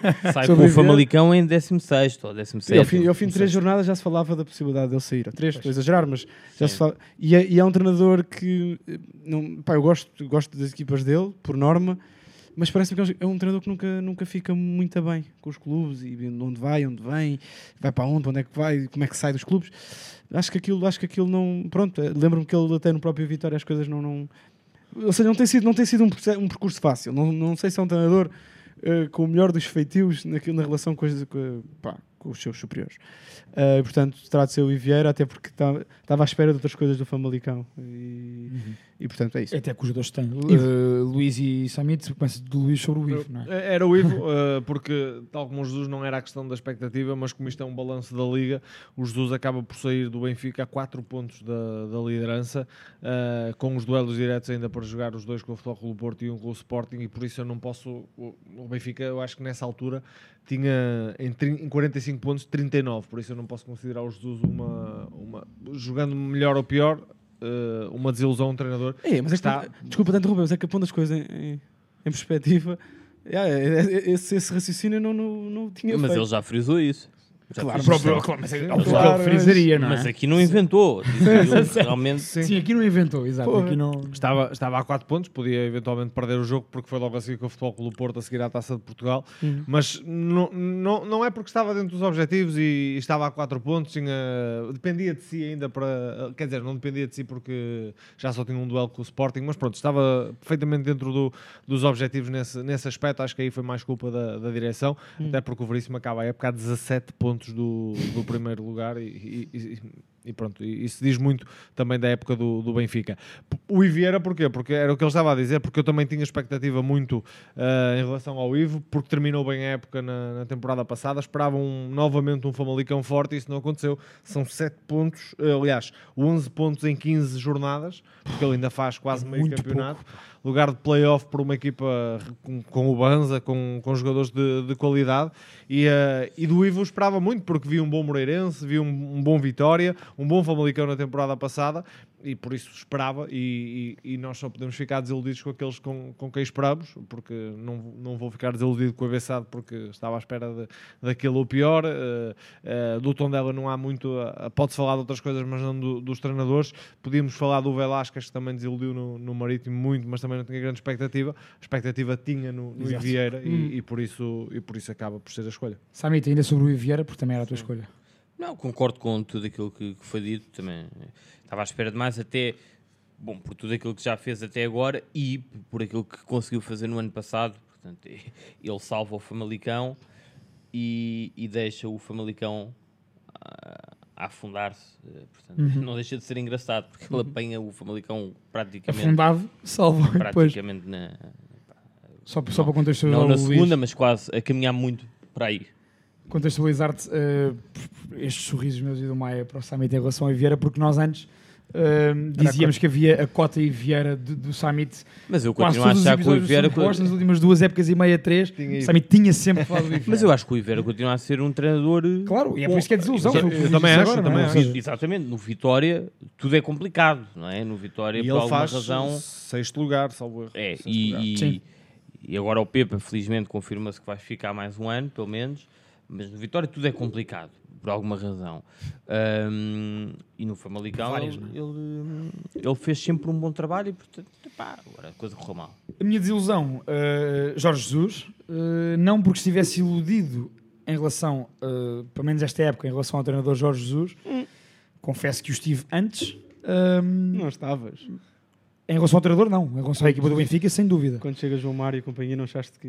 Achaste? Ou seja, mas não em relação ao trabalho do treinador, percebes? Eh, Em relação à qualidade que o Benfica tinha no plantel, que eu acho que tinha e que tem, apesar de mal construído aqui e ali, obviamente, eh, porque acho que mais uma vez eh, Jorge Jesus é vítima do seu ego, é vítima Dos delírios de dos, grandeza. delírios dele, é vítima das confusões que ele próprio arranja e em que se mete. E eu acho que Jorge Jesus, no mês de dezembro, estraga tudo o que de bom tinha feito no, no começo da época do Benfica. E estraga ao nível comunicacional, e isso nunca foi bom, uh, e estraga ao nível tático e a nível de gestão de plantel. O que Jorge Jesus faz, por exemplo, com a questão dos defesas centrais entre Morato e André Almeida, para mim é um crime. Por exemplo. E portanto, Jorge Jesus uh, pode vir dizer o que ele quiser nas entrevistas que ele quiser dar, mas não tem uh, razão nenhuma em quando fala de que tem razão, obviamente, factual, porque sim, estava a menos pontos da liderança, como o Luís referiu aqui, como o Maia também. Uh, mas uh, aquilo que ele construiu até novembro destruiu por completo em dezembro por erros dele e só dele, porque ele próprio também alimentou toda aquela novela em relação ao Flamengo uh, durante todo o mês de dezembro, nas conferências de imprensa, nas flash interviews, nas, nos encontros que teve em casa e nos bares, não sei de quê. Portanto, Jorge Jesus, para mim, foi desilusão nesse aspecto porque destruiu mais uma vez o que de bom tinha construído. Portanto, ele autodestrói-se. Um, seguimos, não, quer dizer, não sei se querem falar sobre, sobre, sobre, É sobre do- isto que eu disse. Fiquei, identifico muito com o que disseste. Foi aqui um, meio que um desabafo meu em relação a, a Jorge Jesus. Gosto. Luís e Samito, querem que eu avance ou, hum, ou tem alguma coisa a dizer sobre Jorge Jesus? Quer dizer, vocês já Não, já antes, disse, é? acho que Exato. pronto, olhando para os resultados e não podemos fugir deles, o Benfica estava dentro da Liga dos Campeões, da, da, da taça da Liga, da Final Four, tinha caído da taça de Portugal, mas claro que isso é verdade, claro que, que o Jesus não, não esteve bem, taticamente o Benfica depois da derrota do Sporting nunca mais foi a mesma coisa, Ah, pelo meio conseguiu o apuramento com o Dinamo de Kiev com alguma dificuldade, é verdade, mas conseguiu, mas mas nos resultados estava lá e, e a equipa até podia acabar a 19 ou 20 pontos outra vez da, da liderança, mas a verdade é que eu acho que houve mais erro de Rui Costa e da direção do que, do que de Jorge Jesus, porque se houve essas reuniões e em conferência de imprensa foi legitimado pelo Presidente, dúvida. Benfica- Sim, sim, o sim, Benfica aprovou e por isso, se isso, se o Benfica aprovou, depois não pode despedir Jorge Jesus porque houve essas reuniões e essas nessas- confusões, porque, porque afinal estavam, estavam a par. Havia, havia conhecimento, exato. Em relação, uh, Luís, aproveita que já estás a falar e portanto arranca com a tua equipa surpresa. acho que, acho, eu acho que vai ser é difícil, é unânime, difícil não é? Gil. Gil Gil, claro. exato. É, é me- difícil. tu também, pronto. Estás cá, Não podemos fugir, não é? Samir estava a olhar para o outro Não, estava já. Pá, porque a equipa, Preciso do Klopp, estava a preciso pensar do Klopp na equipa de agora. solução. Micro, micro, micro. O, o argumento do Gil, quer dizer, é o quê? não é? O Ricardo Soares também podia ser o melhor treinador do- da Liga. Acho que o Gil joga muito à bola. Ah, não vi nenhum jogo ao vivo do Gil, Ok. mas, mas vi alguns na televisão. E Pensei que correu tão bem ao Gil este ano. o que eu, que, correu calhar também ao foi, Gil. sim. O Ricardo Soares tem uma característica engraçada. Nem Ricardo nem Soares são os nomes, os primeiros nomes. Nem o, ou seja, ele é José Ricardo Soares Ribeiro. Portanto, ele seria em Ah, Portugal, ok. seria. José Ribeiro, mas usa o nome da mãe e usa o segundo nome dele. Pronto, era só uma curiosidade. Uh, Sim. Estavas tu, Luís, uh, sobre, é, o, o sobre Ricardo, Gil. o Ricardo, Sobre uma- o Gil, exato. Uma equipa que consegue um quinto lugar, nunca tinha conseguido uh, competições europeias, está na Conference League e, e por isso me- merece todo o crédito, porque conseguiu, o Ricardo, uh, valorizar-se e valorizar os jogadores que já falámos há pouco, Zé Carlos, Fujimoto, Vitor Carvalho, Fernando Navarro, uh, Samuelino, Samuelino vendeu para o Atlético de Madrid com 6 milhões e meio, uma venda espetacular para aquilo que é, o- que é o Gil Vicente. Pedrinho, estava aqui a lembrar-me. O Pedrinho. Pedrinho valorizou também, exatamente, Liga. um dos melhores. Trouxe os próprios guarda-redes, vendeu o Cristiuc logo no início da temporada por 4 milhões. E os dois que jogaram no resto da época, E bem, guarda-redes bem, também. roubou pontos ao Benfica, ou melhor, ganhou ao Ganhou ao Benfica, Benfica. empatou no Dragão, a única equipa que empata no Dragão eh, para além do Sporting. E naquelas condições em E- que foi. A menos um, e por isso merece todo, todo o crédito uma época muito, muito bem conseguida, surpreendente e curioso para ver o que é que vai ser a próxima época, se fica, se não fica, se, se, se os jogadores saem, porque a dificuldade destas equipas normalmente é depois no ano seguinte, quando, são, Manterem, não é? Quando há- uma debandada e depois Claro. eh, confirmarem, é, é o futebol. E é quando a própria exigência sobe um bocadinho, não que Sim. se exija uma época igual ao Gil, mas ou seja, como correu bem, os próprios adeptos têm outra expectativa, não é? Competições europeias e Europeias, tudo, uma equipa que não está habituada. E às vezes o que é mais absurdo nesses casos é o treinador a ser despedido passado uns meses.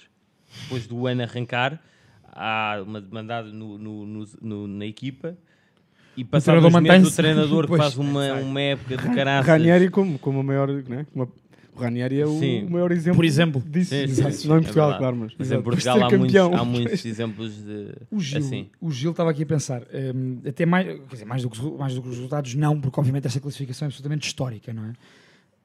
Hum, mas eu também ouvi a entrevista que o Fran Navarro deu ao, ao programa Trio de Ataque e, e o Fran Navarro eh, falou, falou muito bem sobre o Ricardo Soares. Hum, diz que aprendeu mesmo muito com ele e que foi o melhor treinador que apanhou até agora na sua carreira. Boa.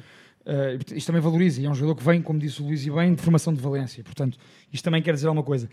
E uh, as vitórias, as vitórias e pontos que roubou aos grandes, acima de tudo na forma como jogou. Sim, não era em transição. forma, não era em transição, Uma na equipa forma... que tentava O Gil Vicente dominar. mandou no jogo em muitos Vicente, momentos com nem menos um e com menos um no Dragão, Sim, sim. uh, também teve muitos momentos no meio campo adversário com bola e, portanto, defendendo à E frente. eu lembro-me que o jogo com o Sporting é claramente é atípico porque eu acho que há meia hora em Barcelos, não se foi à meia hora, foi aos 40 minutos, as duas equipas estavam com 10 já.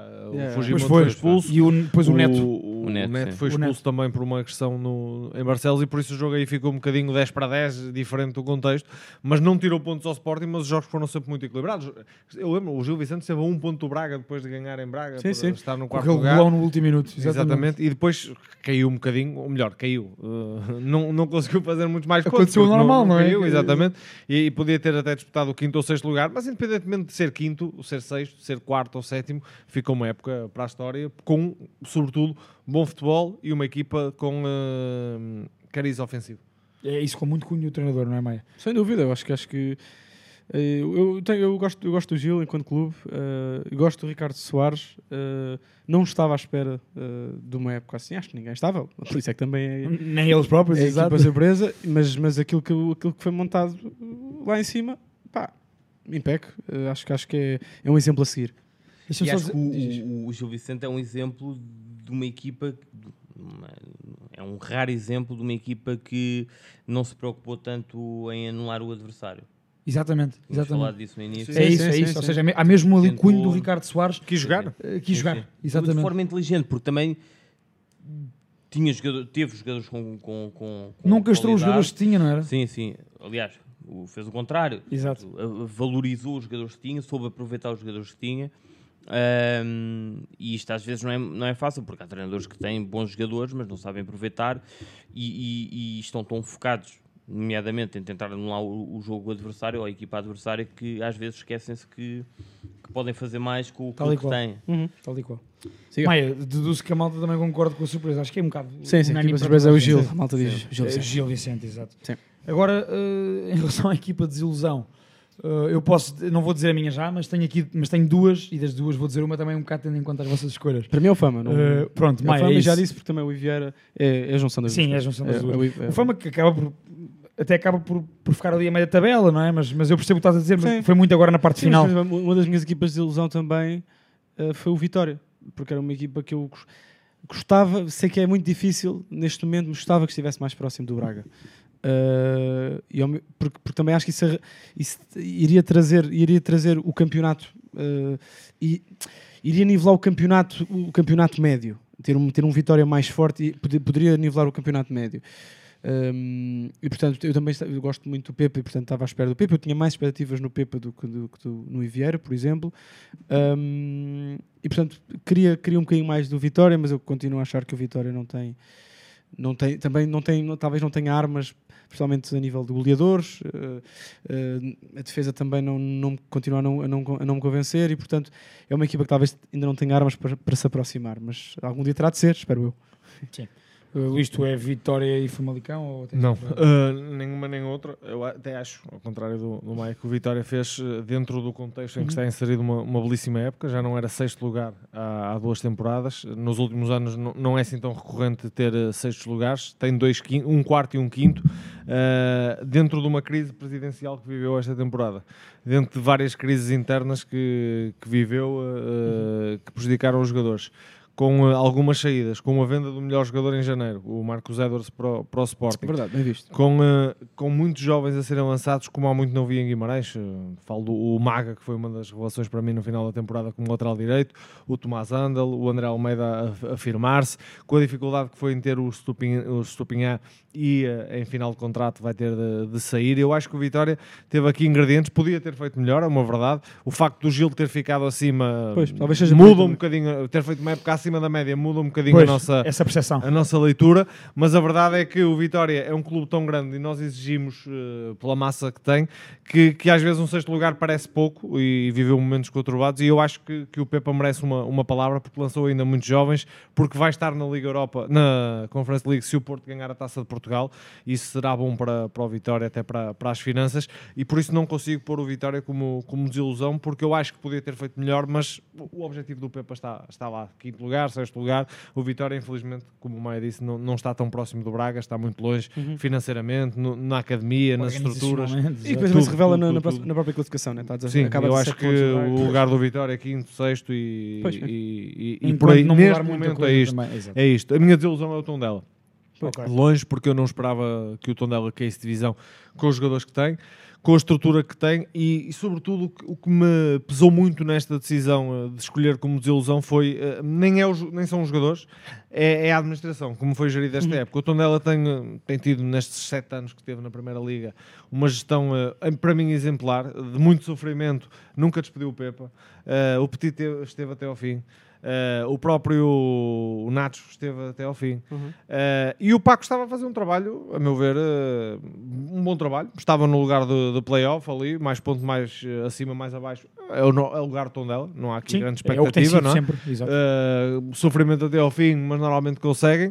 Estava numa meia final da Taça de Portugal com a- o apuramento quase garantido para, para a final e despedem um treinador. E eu acho que isto, eh, para além de ter impacto depois no jogo, tem impacto nos jogadores. É o sinal que tu deixas para os jogadores, que já não acreditas num projeto. E eu achei mesmo estranho. Foi eh, de todas, no Moreirense eu estava à espera que ele até tivesse 5 ou 6 treinadores, porque aquilo é um hábito. No Tondela eu não estava à espera. E eu acho que depois a classificação final reflete essa, essa decisão também. Basta olhar, por exemplo, para um clube como o Oroca que subiu e esteve abaixo da linha de água há muito tempo, subiu, fez uma época ali, mas a estabilidade depois acabou por, Manteve eh, sempre e por, conseguiu, por, por vencer. Venceu. Eu faço das palavras de Luís as minhas em relação ao, ao Tondela, também foi a minha desilusão, precisamente por essa questão do, do projeto e da, da, da estabilidade. As coisas correndo bem ou mal durante a época, o Tondela sempre foi uma equipa que esteve a sofrer todas as épocas, mas conseguiu sempre porque acho que houve sempre esse acreditar nos seus homens, nos seus treinadores, nos seus jogadores. Parece-me que este ano isso não aconteceu e estranha muito também o despedimento do, E do Paco Ayester. o, o João Pedro disse isso na flash. Que Di- se exatamente. calhar era justo porque aconteceram coisas que, que foram mal feitas. Foram mal, exatamente. E, e à cabeça acho que esta Sim, questão. essa questão. Esta questão. buscar um treinador que não tinha provas eh, ainda dadas, não é? Eh, então, numa fase destas, de fazer oito jogos apenas eh, para o campeonato, e por isso pareceu uma decisão muito, muito arriscada. Não era um homem que conhecesse tão bem o campeonato português a treinar, não era um homem que tivesse eh, experiência a salvar equipas, e o último desempenho que tinha tido no Santa Clara não tinha sido nada positivo. Tal por isso, qual. não havia aqui nada que nós disséssemos, sim, era o Vai homem correr bem. certo. Não, Exato. e, e, e correu mal. Exatamente. Samit, com a- Concordo, é o Ok. Tondela. Tinha pensado na menção, mas, mas acho que o Tondela é surpreendente porque, tendo em conta aquilo que temos visto nos últimos anos, acaba por ser. eh, É isso, acaba por ser surpreendente, só isso. Sim. Por- por- por- E perdemos, uma, perdemos também a, a Liga, aliás, perde um clube que representa ali uma zona de, do, Exatamente, do país exatamente. importante. Neste momento, e se os Chaves não subir, vamos ter equipas só do litoral, E das praticamente. ilhas, pois. e das ilhas. Portanto, o interior do país desaparece mais uma vez do panorama da Primeira Liga. Hum, vamos para a última, o último tópico desta, desta análise da Liga, que é a menção honrosa. Isto aqui há, há sempre, abre sempre a mais criatividade aqui da malta. Olha, não fui muito criativo. Não Eu foste? também não. Até acho que já, falei, até acho já, falámos, já falámos das minhas Já? menções honrosas. Até posso dizer já, a minha menção honrosa uh, seria o Ricardo Soares, porque tinha dito que o melhor treinador era o Sérgio Conceição. Ok. Uh, e a outra menção honrosa uh, é o Jorge Jesus. É, é, honra seja, honra seja Manda feita. vir, isto é que eu honra seja feita à época maravilhosa de Jorge Jesus e à forma como à forma eh, pacata com que saiu do clube e com que vai continuar a, a liderar e a caminhar a sua longa carreira. Exatamente. Uh, Luís, em relação à tua menção honrosa. Tinha, este, este era o tópico mais difícil. Tinha o Pepa, já disse aquilo que achava da época do, do, do Vitória. Uh, deixar uma menção honrosa ao Carlos Carvalhal, porque parece uma época tranquila do Braga. Uh, E que devia assumir a careca, não é? Já, o Carvalhal devia assumir a careca. E ele já, acho que até já pôs um bocadinho. Pois, já pôs, já, já pôs. Mas dá para pôr um bocadinho? Tá, Pá, não, dá. eu estou a dizer pôr um bocadinho porque o dele não resultou totalmente. Ah, está bem, está bem, ok, ok. O Ruben Já Amorim pôs totalmente. Já Exatamente. percebi, já percebi. O Conte então foi. O Conte. Sim. O Conte, O por Conte, exemplo. por exemplo, exatamente. Mas então Ah, dizes o Carvalhal, não é? Não, porquê? Porque o Braga consegue um quarto lugar, acho que é o lugar do Braga nesta altura. Já muitas vezes eh, teve a bater à porta e, e bateu, já foi o segundo lugar ainda na década anterior, com o Domingos Paciência, mas sobretudo, ou seja, conquistou em dois anos, ele vai sair, já anunciou o Braga e ele já anunciaram. Conquistou uma taça de Portugal, eh, vai à Final, a Final Four da, da taça da Liga, vai aos quartos finais da Liga Europa. Por muito pouco não seguiu em frente, podia ter seguido em frente, embora o, o Rangers tivesse sido muito melhor na, na segunda mão. Mas lança 17 jovens e abre uma porta grande para a formação do clube, que cabe agora ao António Salvador eh, confirmar, porque o Braga tem ali muito talento, tem uma academia brutal que o próprio António Salvador construiu e o Carlos Carvalhal abriu-lhe a porta para que isso seja uma prática no clube. E, Desculpa, e há que- só porque estava a pensar nisso, é, é mesmo muito interessante. A escolha do treinador agora eh, tem que ter isso em conta, porque o Carvalhal abriu uma caixa de Pandora num clube que até Sem dúvida. nesta altura. O Jorge Jesus. Ok, Vai- desculpa, vai, vai para os lados de, disto Não, também. esse acho que tinha que vender a academia. para comprar. Vai, está calado. Desculpa ter-te interrompido, Luís. Desculpa. Não, não, mas é isso. É uma época que eu acho que foram-lhe tirando os jogadores e ele foi cortando alguns também, porque algumas escolhas eu acho que o- acho que o Carvalhal e a estrutura do Braga escolheu bem no início da temporada os reforços, alguns não confirmaram, mas isso é a vida, não confirmam, ele arranjou outras soluções, olhou para dentro, eh, jogou com o que tinha e jogou muito bem, porque o Braga faz uma reta final, consegue melhorar os pontos que fez na temporada passada, eu, eu achava que isso era quase, Uhum. quase impossível, apesar de estar mais longe de- dos, dos primeiros, porque, também o Porto fizeram mais também pontos, fizeram mais pontos, o Sporting fez exatamente a mesma coisa, o, o Porto fez mais, e por isso, ou seja, acaba até menos pontos do Sporting do que acabou a temporada Uhum. passada, e, eh, e por isso acho que o Carvalhal merece aqui um crédito, outra nota, que eu acho que, não sei se vamos ter cá por mais muito tempo, mais uma época talvez, é para o Diogo Costa, já foi aqui falado também, porque eu acho que é um guarda-redes para seguir aquilo que foi Ederson e Oblak em Portugal, é um guarda-redes eh, do mais completo que há eh, no mundo, e neste momento eh, há poucas equipas, tirando os três grandes de Espanha e os dois grandes de Inglaterra e o Bayern de Munique que têm um guarda-redes melhor.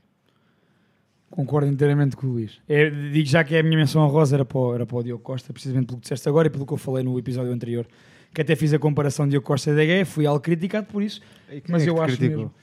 Pá, muita malta, porque é que eu acho que o Diogo Costa é mesmo guarda-redes de equipa grande. Mas não têm visto o Manchester. Não têm também. visto, Não têm exato. visto. mas há anos. Obrigado, visto há Luís. anos. ó Luís. Obrigado, Luís. O Exatamente. gajo não foi criticado, mas gosta de Não, não, esta. Foi, foi. Mas atenção, Foi, foi. Mas atenção, é um Foi, criticado, foi. mas é bom. Epá, ainda bem que discordam e há que foi. discordam. Claro, Sim, eu eu- gosto mas e, às vezes a malta diz, ah, este é melhor que aquele, quer dizer que o outro é mau. Não, o DG é bom guarda-redes, sim, mas, mas eh, já não vai passar daquilo do- que foi. Já, E o Diogo Costa... e o Diogo tem uma margem brutal, joga melhor em todos os aspectos do jogo. Isso, o DG às vezes dá mais nas vistas pelas defesas que faz eh, mais espalhafatosas, porque é um guarda-redes muito. Mas o DG foi um dos melhores do, do United, não é difícil. Sem dúvida, mas, isso aí mas- não era- ou seja, isso o Nos é últimos um- 8 anos foi 5 vezes, 4 vezes melhor jogador. Sim, mas isso diz mais É. do Do United do que do DG. Claro. Exatamente, e- Claro. e foi isso na semana passada. É um guarda-redes, por exemplo, muito à imagem daquilo que é Odisseis lá com o Dimos Benfica, é um shot stopper, não é um guarda-redes de Sim, equipa sim, grande sim, nesse sim, aspecto. sim, sim, sim, Não é um sim. guarda-redes que Não é um guarda-redes- para ser um livro para jogar com os pés. para- pés, para sair da baliza, Sair da baliza, não é um exatamente, guarda-redes exatamente. não é um guarda-redes para isso. E o Diogo é, é brutal, eu acho que é brutal. O Portugal tem guarda-redes para, para 15 anos, se tudo correr bem. Se tudo correr bem. Não, eu tentei ser guarda-redes. Tentaste ser guarda-redes. Pronto, estão aqui, estão, estão aqui duas pessoas que tentaram ser guarda-redes, neste caso o Luís e eu. Pá, e, portanto, valorizem um bocado a nossa opinião nesse Sim, aspecto. se pá, sim. é, pá, o Diogo tinha tudo para, para ser. e Já a tem- nossa e Samit, tem. a nossa opinião sobre o tema, não. Deixa estar. Não, Não, não, Mas Samit, eh, Guarda-redes nunca foi. não. Eu acho que o Sérgio teve uma atitude muito corajosa, não, é? não Sim, era sim. fácil. sem dúvida. Porque, por exemplo, eu sei que no início da temporada o, o Marchesino esteve, teve uma pequena cirurgia, esteve, esteve afastado, mas eu acho que deu logo a entender que a, a opção do Sérgio era, era o Diogo. E, eh, por exemplo, o Ederson teve de esperar, esperou bem pelo, pelo Júlio César, que era também outro enorme guarda-redes que passou em Portugal. O Oblak esperou por uma lesão do, do Artur Moraes e acho que só fez 26 jogos em Portugal, estava lá. E eu acho que o Diogo, embora às vezes seja difícil pagar tanto por aquela posição, de- temos de ver como é que o mercado vai, vai rolar. Mas há um Mundial e eu acho que isso também pode pesar no Diogo, titular do Porto, Liga dos Campeões, já chegou à seleção. Se Provavelmente continuar titular no assim, Mundial. E mais no Diogo do do que no Vitinha, é? porque o Diogo Costa tem, ai, tem uma grande possibilidade de ser, de ser titular na seleção. Acho que o Vitinha será mais difícil, apesar de tudo. Sim, Sim, sim, sim. sim. eh, Acho que o Diogo se Costa continuar no? Porto, continuará na lista do Fernando Santos. como Não, não, agora. claro, sim, sim. Mas, Mas ser titular na seleção portuguesa vai ser mais também difícil. É mais difícil para o Vitinha do que para o não o me surpreenderia, Costa. não me surpreenderia porque é um jogador brutal, mas, mas, mas aí diz muito também do que é o plantel que Fernando Santos pode, Sim, pode sim. ter. Pá, Só- tenho duas menções. Deixa-me só fazer uma que não esque- antes esque- para não me esquecer, uma menção rosa. Ficamos quites, interrompeste-me há bocado. e não mais interrompe agora. Já vais na agora. terceira menção. Interrompe-te agora. Ah, não, tenho duas, aliás. É porque o Maia também está a ver. Mais duas? Sim, mas vou explicar. e é São assim, quatro. Exato. São quatro. Uh, finalmente, aqui o Tiago Rodrigues diz finalmente a Bessade desceu. E a outra, outra menção honrosa que eu tenho é para o nosso puto Miguel Souza, uh, que, jogou, que jogou, que se estreou pelo Marítimo este ano e ainda fez uns joguinhos. Uh, um miúdo da, da nossa zona, uh, partilhou a escola primária comigo. Ele estava no primeiro ano, eu estava no quarto. É muito bom miúdo, uh, é muito trabalhador. Já esteve e- connosco e aqui. Já teve, já E, teve e um connosco bom aqui. destaque da Liga Revelação também. Bom Teve- destaque da teve Liga essa- Revelação. Teve essa oportunidade. Exatamente. E pá, e o Souza, o- esperemos, é um miúdo bastante tímido, mas esperemos que ele. Que o, que o Marítimo também permita que ele venha cá e venha aqui falar um bocadinho connosco também sobre a experiência dele. Ah, e é isso. Samito, estás à vontade. As menções, eu tenho duas, que é- uma é o, é o Ricardo Horta pela, pela marca que, que alcançou, e é sempre bom haver eh, eh, grandes figuras do nosso campeonato para além dos jogadores do, do Benfica, Porto e É Sporting. só que não desenvolve muito sobre o Ricardo Horta. Ah, esse é o mito facto. Esse é o mito facto. E a segunda menção honrosa é, é o Mateus Nunes por, hum, por, eh, por aquilo que fez nesta época, depois da saída de, de- do João Mário, depois de ter assumido como assumiu hum, o meio campo de Sporting. hum, eu já falei disto daqui algumas vezes, gosto muito do, do jogador em causa. hum, e é mais um jogador que, que vai estar na seleção e, e vamos ver se, se continua no Sporting. Uhum. Eu, vou, eu vou só fechar com mais uma menção rosa, posso? Que esqueci-me. Claro que Pá, pode. Manuel Ugarte. Sim. Manuel Ugarte, eh, o homem vem do Famalicão, eh, superiorizou-se a João Palhinha, também Palhinha teve a questão das lesões e do castigo, mas efetivamente Manuel Ugarte mudou aquela posição eh, no Sporting. Uhum. Eh, portanto, trouxe coisas diferentes e, e- e também é muito bom nas coisas que, que João Palhinha é. E portanto, eh, Manuel Ugarte para mim até é superior ao Palhinha, mas isso é para mim. Portanto, o Ugarte para mim é superior ao Palhinha. E Já foi título de, de episódio. já foi título do episódio, exatamente, do segundo, salvo erro. Uh, e portanto queria dar salar essa menção honrosa ao, ao Garte. Não sei se tem uh, alguma coisa a dizer sobre isso, Não. mas um, acho que era justo. Uh, também já, já vamos com quase com uma hora e meia. Yeah. Uh, veríssimo no Braga. Uh, alguém quer fazer um comentário? Está tá confirmado? Mas é oficial? A bola, a bola diz que sim. Epá, pois. Vamos ver. É um homem da formação. Boa Uh, sorte. Vamos ver. Falando na questão da academia, pois. Boa sorte para o Carvalhal. ah, para o, para o Salvador. Boa sorte para o Braga e para o Salvador. Mas, mas é um homem da academia nesse aspecto. Faz-me sentido. Antes de irmos às rubricas, deixem-me só dizer uma coisa. Epá, o, o meu Mais Neymar uma da... menção honrosa. Ah, Não, não, desculpa, não, desculpa. O meu Neymar da semana, vou propor não fazermos o Neymar da semana esta semana, Está bem, bora. porque é muito polémico extra-futebol. Estava a pensar nisso agora. Não era do Porro e companhia, não. Não, não, não. Não, Não me assustes. que eu- Vou. Então, quer dizer, sabes a minha opinião sobre isso e eu ia falar Vá, sobre isso. Azevedo, bora, avança. Menino. portanto, eh, Maia, tens os bitados preparados? Preparadíssimos. A classificação atualizada. Pedro Azevedo vai em quarto lugar com 23 pontos. Pedro Guarda em terceiro lugar com 28 pontos. Samit Radia em segundo lugar com 33 pontos. E já me deu os parabéns pelo título, que ainda faltam 3 semanas para acabar isto, mas não sei porquê. Diogo Maia, 37 pontos, está em primeiro lugar. O Azevedo está quase, com, com os convidados. Eu já disse, eu estou na luta com os convidados, com a Mariana, não, não, com o mas Rodrigo tu, Carvalho, tu, com o Luís. tu já estás na parte é de com cima da tabela. Já. Já estás quase, vamos agora estás ali no O Luís, o objetivo é fazer mais pontos que os nossos convidados todos juntos. Muito bem. Luís, temos três jogos esta semana, é dizer um, um X ou dois. Mais nada. Ok? Certo, certo. Uh, eu sei, uh, vou já dizer do guarda, que ele já me mandou, são três uns. Tripla de um. Foi Parece o Summit. O que seria? Portanto, uh, Frankfurt Rangers, amanhã às 8 horas. Posso começar eu, Summit? Um. Posso começar eu. Disse Ah, eu. está bem. Disse eu. Posso começar Estou na boa. É um vai. É, Não, é nos 90. É nos 90. Aqui não há Sim, X, não é? É, Ah, não, é, não, nos- é nos 90, É, exato. nos 90. Um X ou dois. Uh, Summit, disseste um. Uh, eu digo um também. Luís. Vou dizer X, vai a prolongamento. Aí é, mas espera, com golos. Para fazermos a live na Twitch tem que Tu haver ias golos. começar, oh mãe, tu ias no, no Frankfurt Rangers, tu ias começar. Azevedo. Era, era esta a tua dica. Azevedo. Vou começar Eu- neste jogo. Vou começar em todos. Eu estou Ah, com, tá bem. estou à tua com, frente em todos. Tá eu estou como o Luís, vou X também. Ok. Acho que vai. Uh, Summit, começo eu. Hertha Hamburgo. Uh, playoff playoff de, de- Belo playoff, sim. De, de subida. Subida agora, ou de descida? Mas é, é, é em casa do Hamburgo primeiro? a casa do Hertha. Prime- Primeiro em casa da equipa grande. Primeiro Da equipa da da equipa da primeira primeira divisão. divisão. Hertha Hamburgo, para mim, é um também. Uh, Azevedo, Para mim é um também. pô, Um, um. Um. um para todos. E um para todos, o Summit e o. E o guarda também. Portanto, aqui não mexe, estamos bem. Está um bocado. Uh, Quinta-feira, às 19h45, Everton Crystal Palace. O guarda disse um, Azevedo. Um. Isto é jogo para para ver se o Everton não desce. não é? Exato. Eu também, eu Acho também. que o Everton vai me ganhar, por Oh, jogos de, de X. tango. X. guarda. Eu vou ao X. Luís. O Everton vai se safar, o Crystal Palace já não precisa. Um. Eu também, eu também vou um. Acho que é por aí também. Jogos da Tanga, uh, guarda, foi o que Diz disseram o aqui. Summit. Foi o que disseram aqui. Muito bem, vamos então Tudo ao, ao mito ou facto. Vamos ao mito ou facto. E ao cá depois que eu canto não. Exatamente. Ok, bora. Em relação ao mito ou facto desta semana, eh, é muito isto. É muito Ricardo Horta é jogador de seleção nacional. Mito ou facto? Ah, calma. Ah, isso é mito ou facto? Hum, Quem se quiser pronunciar primeiro É, sobre eu isto. Posso, eu posso avançar. Eh, Eu eu, acho que é, um- eu acho que é um facto. Acho que é. Eh, mas posso justificar. Claro, Senão claro, claro, O claro. engenheiro pode ficar chateado. Exatamente. Eh, não, é um facto porque o que é que é ser jogador de seleção nacional? É um jogador ser eh, um dos alvos que o selecionador pode ter em mente, independentemente de estar na lista dos 23 ou não. Ele já o disse, o Ricardo Horta esteve muitas vezes a ser observado, esteve muitas vezes na lista, mas isso diz mais. O Ricardo Horta não ser convocado diz mais daquilo que nós temos neste momento para a posição. Em abundância, não é? Exatamente. Eh, do, que, do que outra coisa. Acredito que uma possível transferência para o Benfica, como se fala, possa, possa aproximá-lo da seleção, porque vai jogar a um nível superior, na mesma liga, mas com objetivos diferentes e pode crescer como jogador.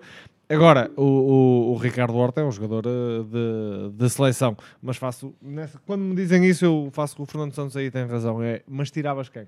E é difícil tirar algum. Certo. Maia. Concordo, concordo com tudo que o, com tudo que o Luís disse. Tudo.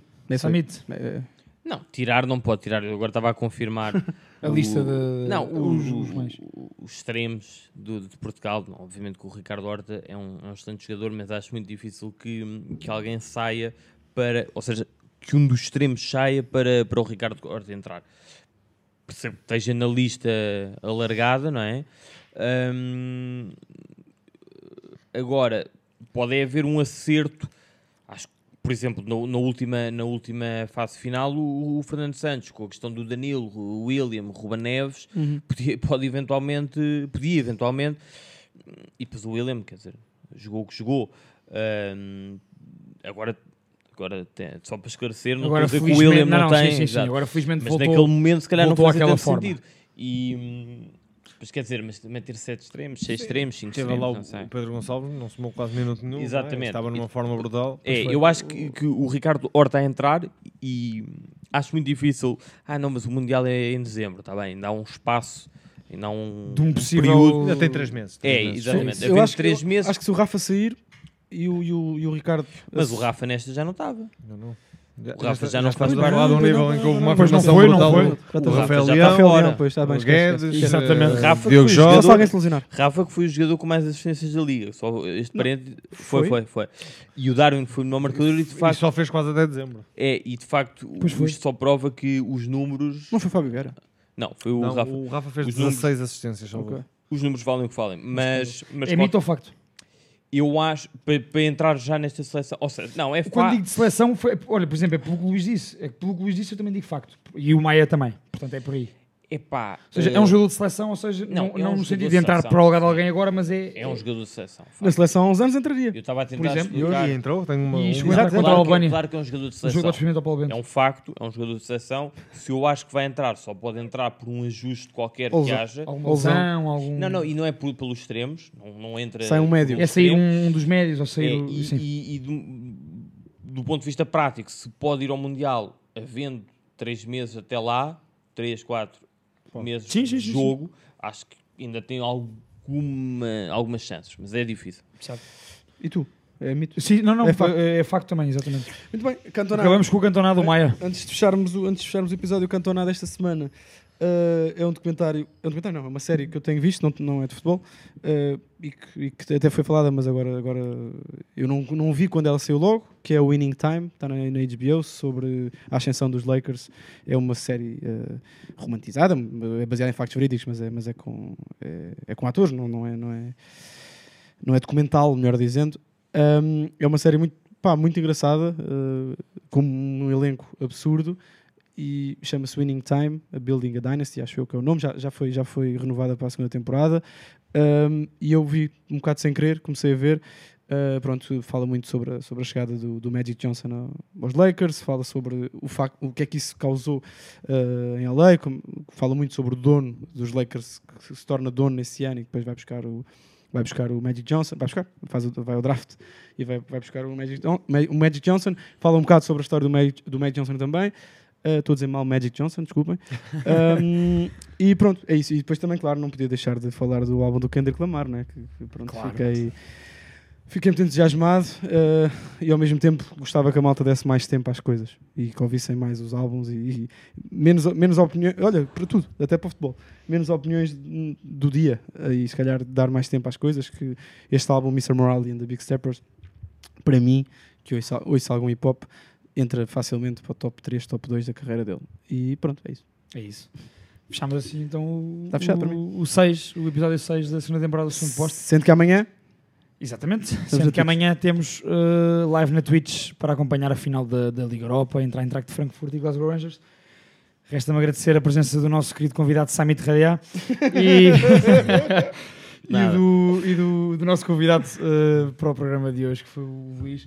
Foi um gosto ele cá para analisar, para fazer o rescaldo da Liga. Obrigado, foi um gosto também para mim estar aqui e volto a dizer, sigam, continuem a seguir estes projetos que, que valorizam o futebol, que é, que é importante também. Obrigado, Luís. até para a semana. Até para a semana, malta. Um grande Abraço, abraço. Quer dizer, e no Twitch até amanhã. Até amanhã, às 8 É horas. mesmo. 8 horas Às 8 Twitch. horas. Siga.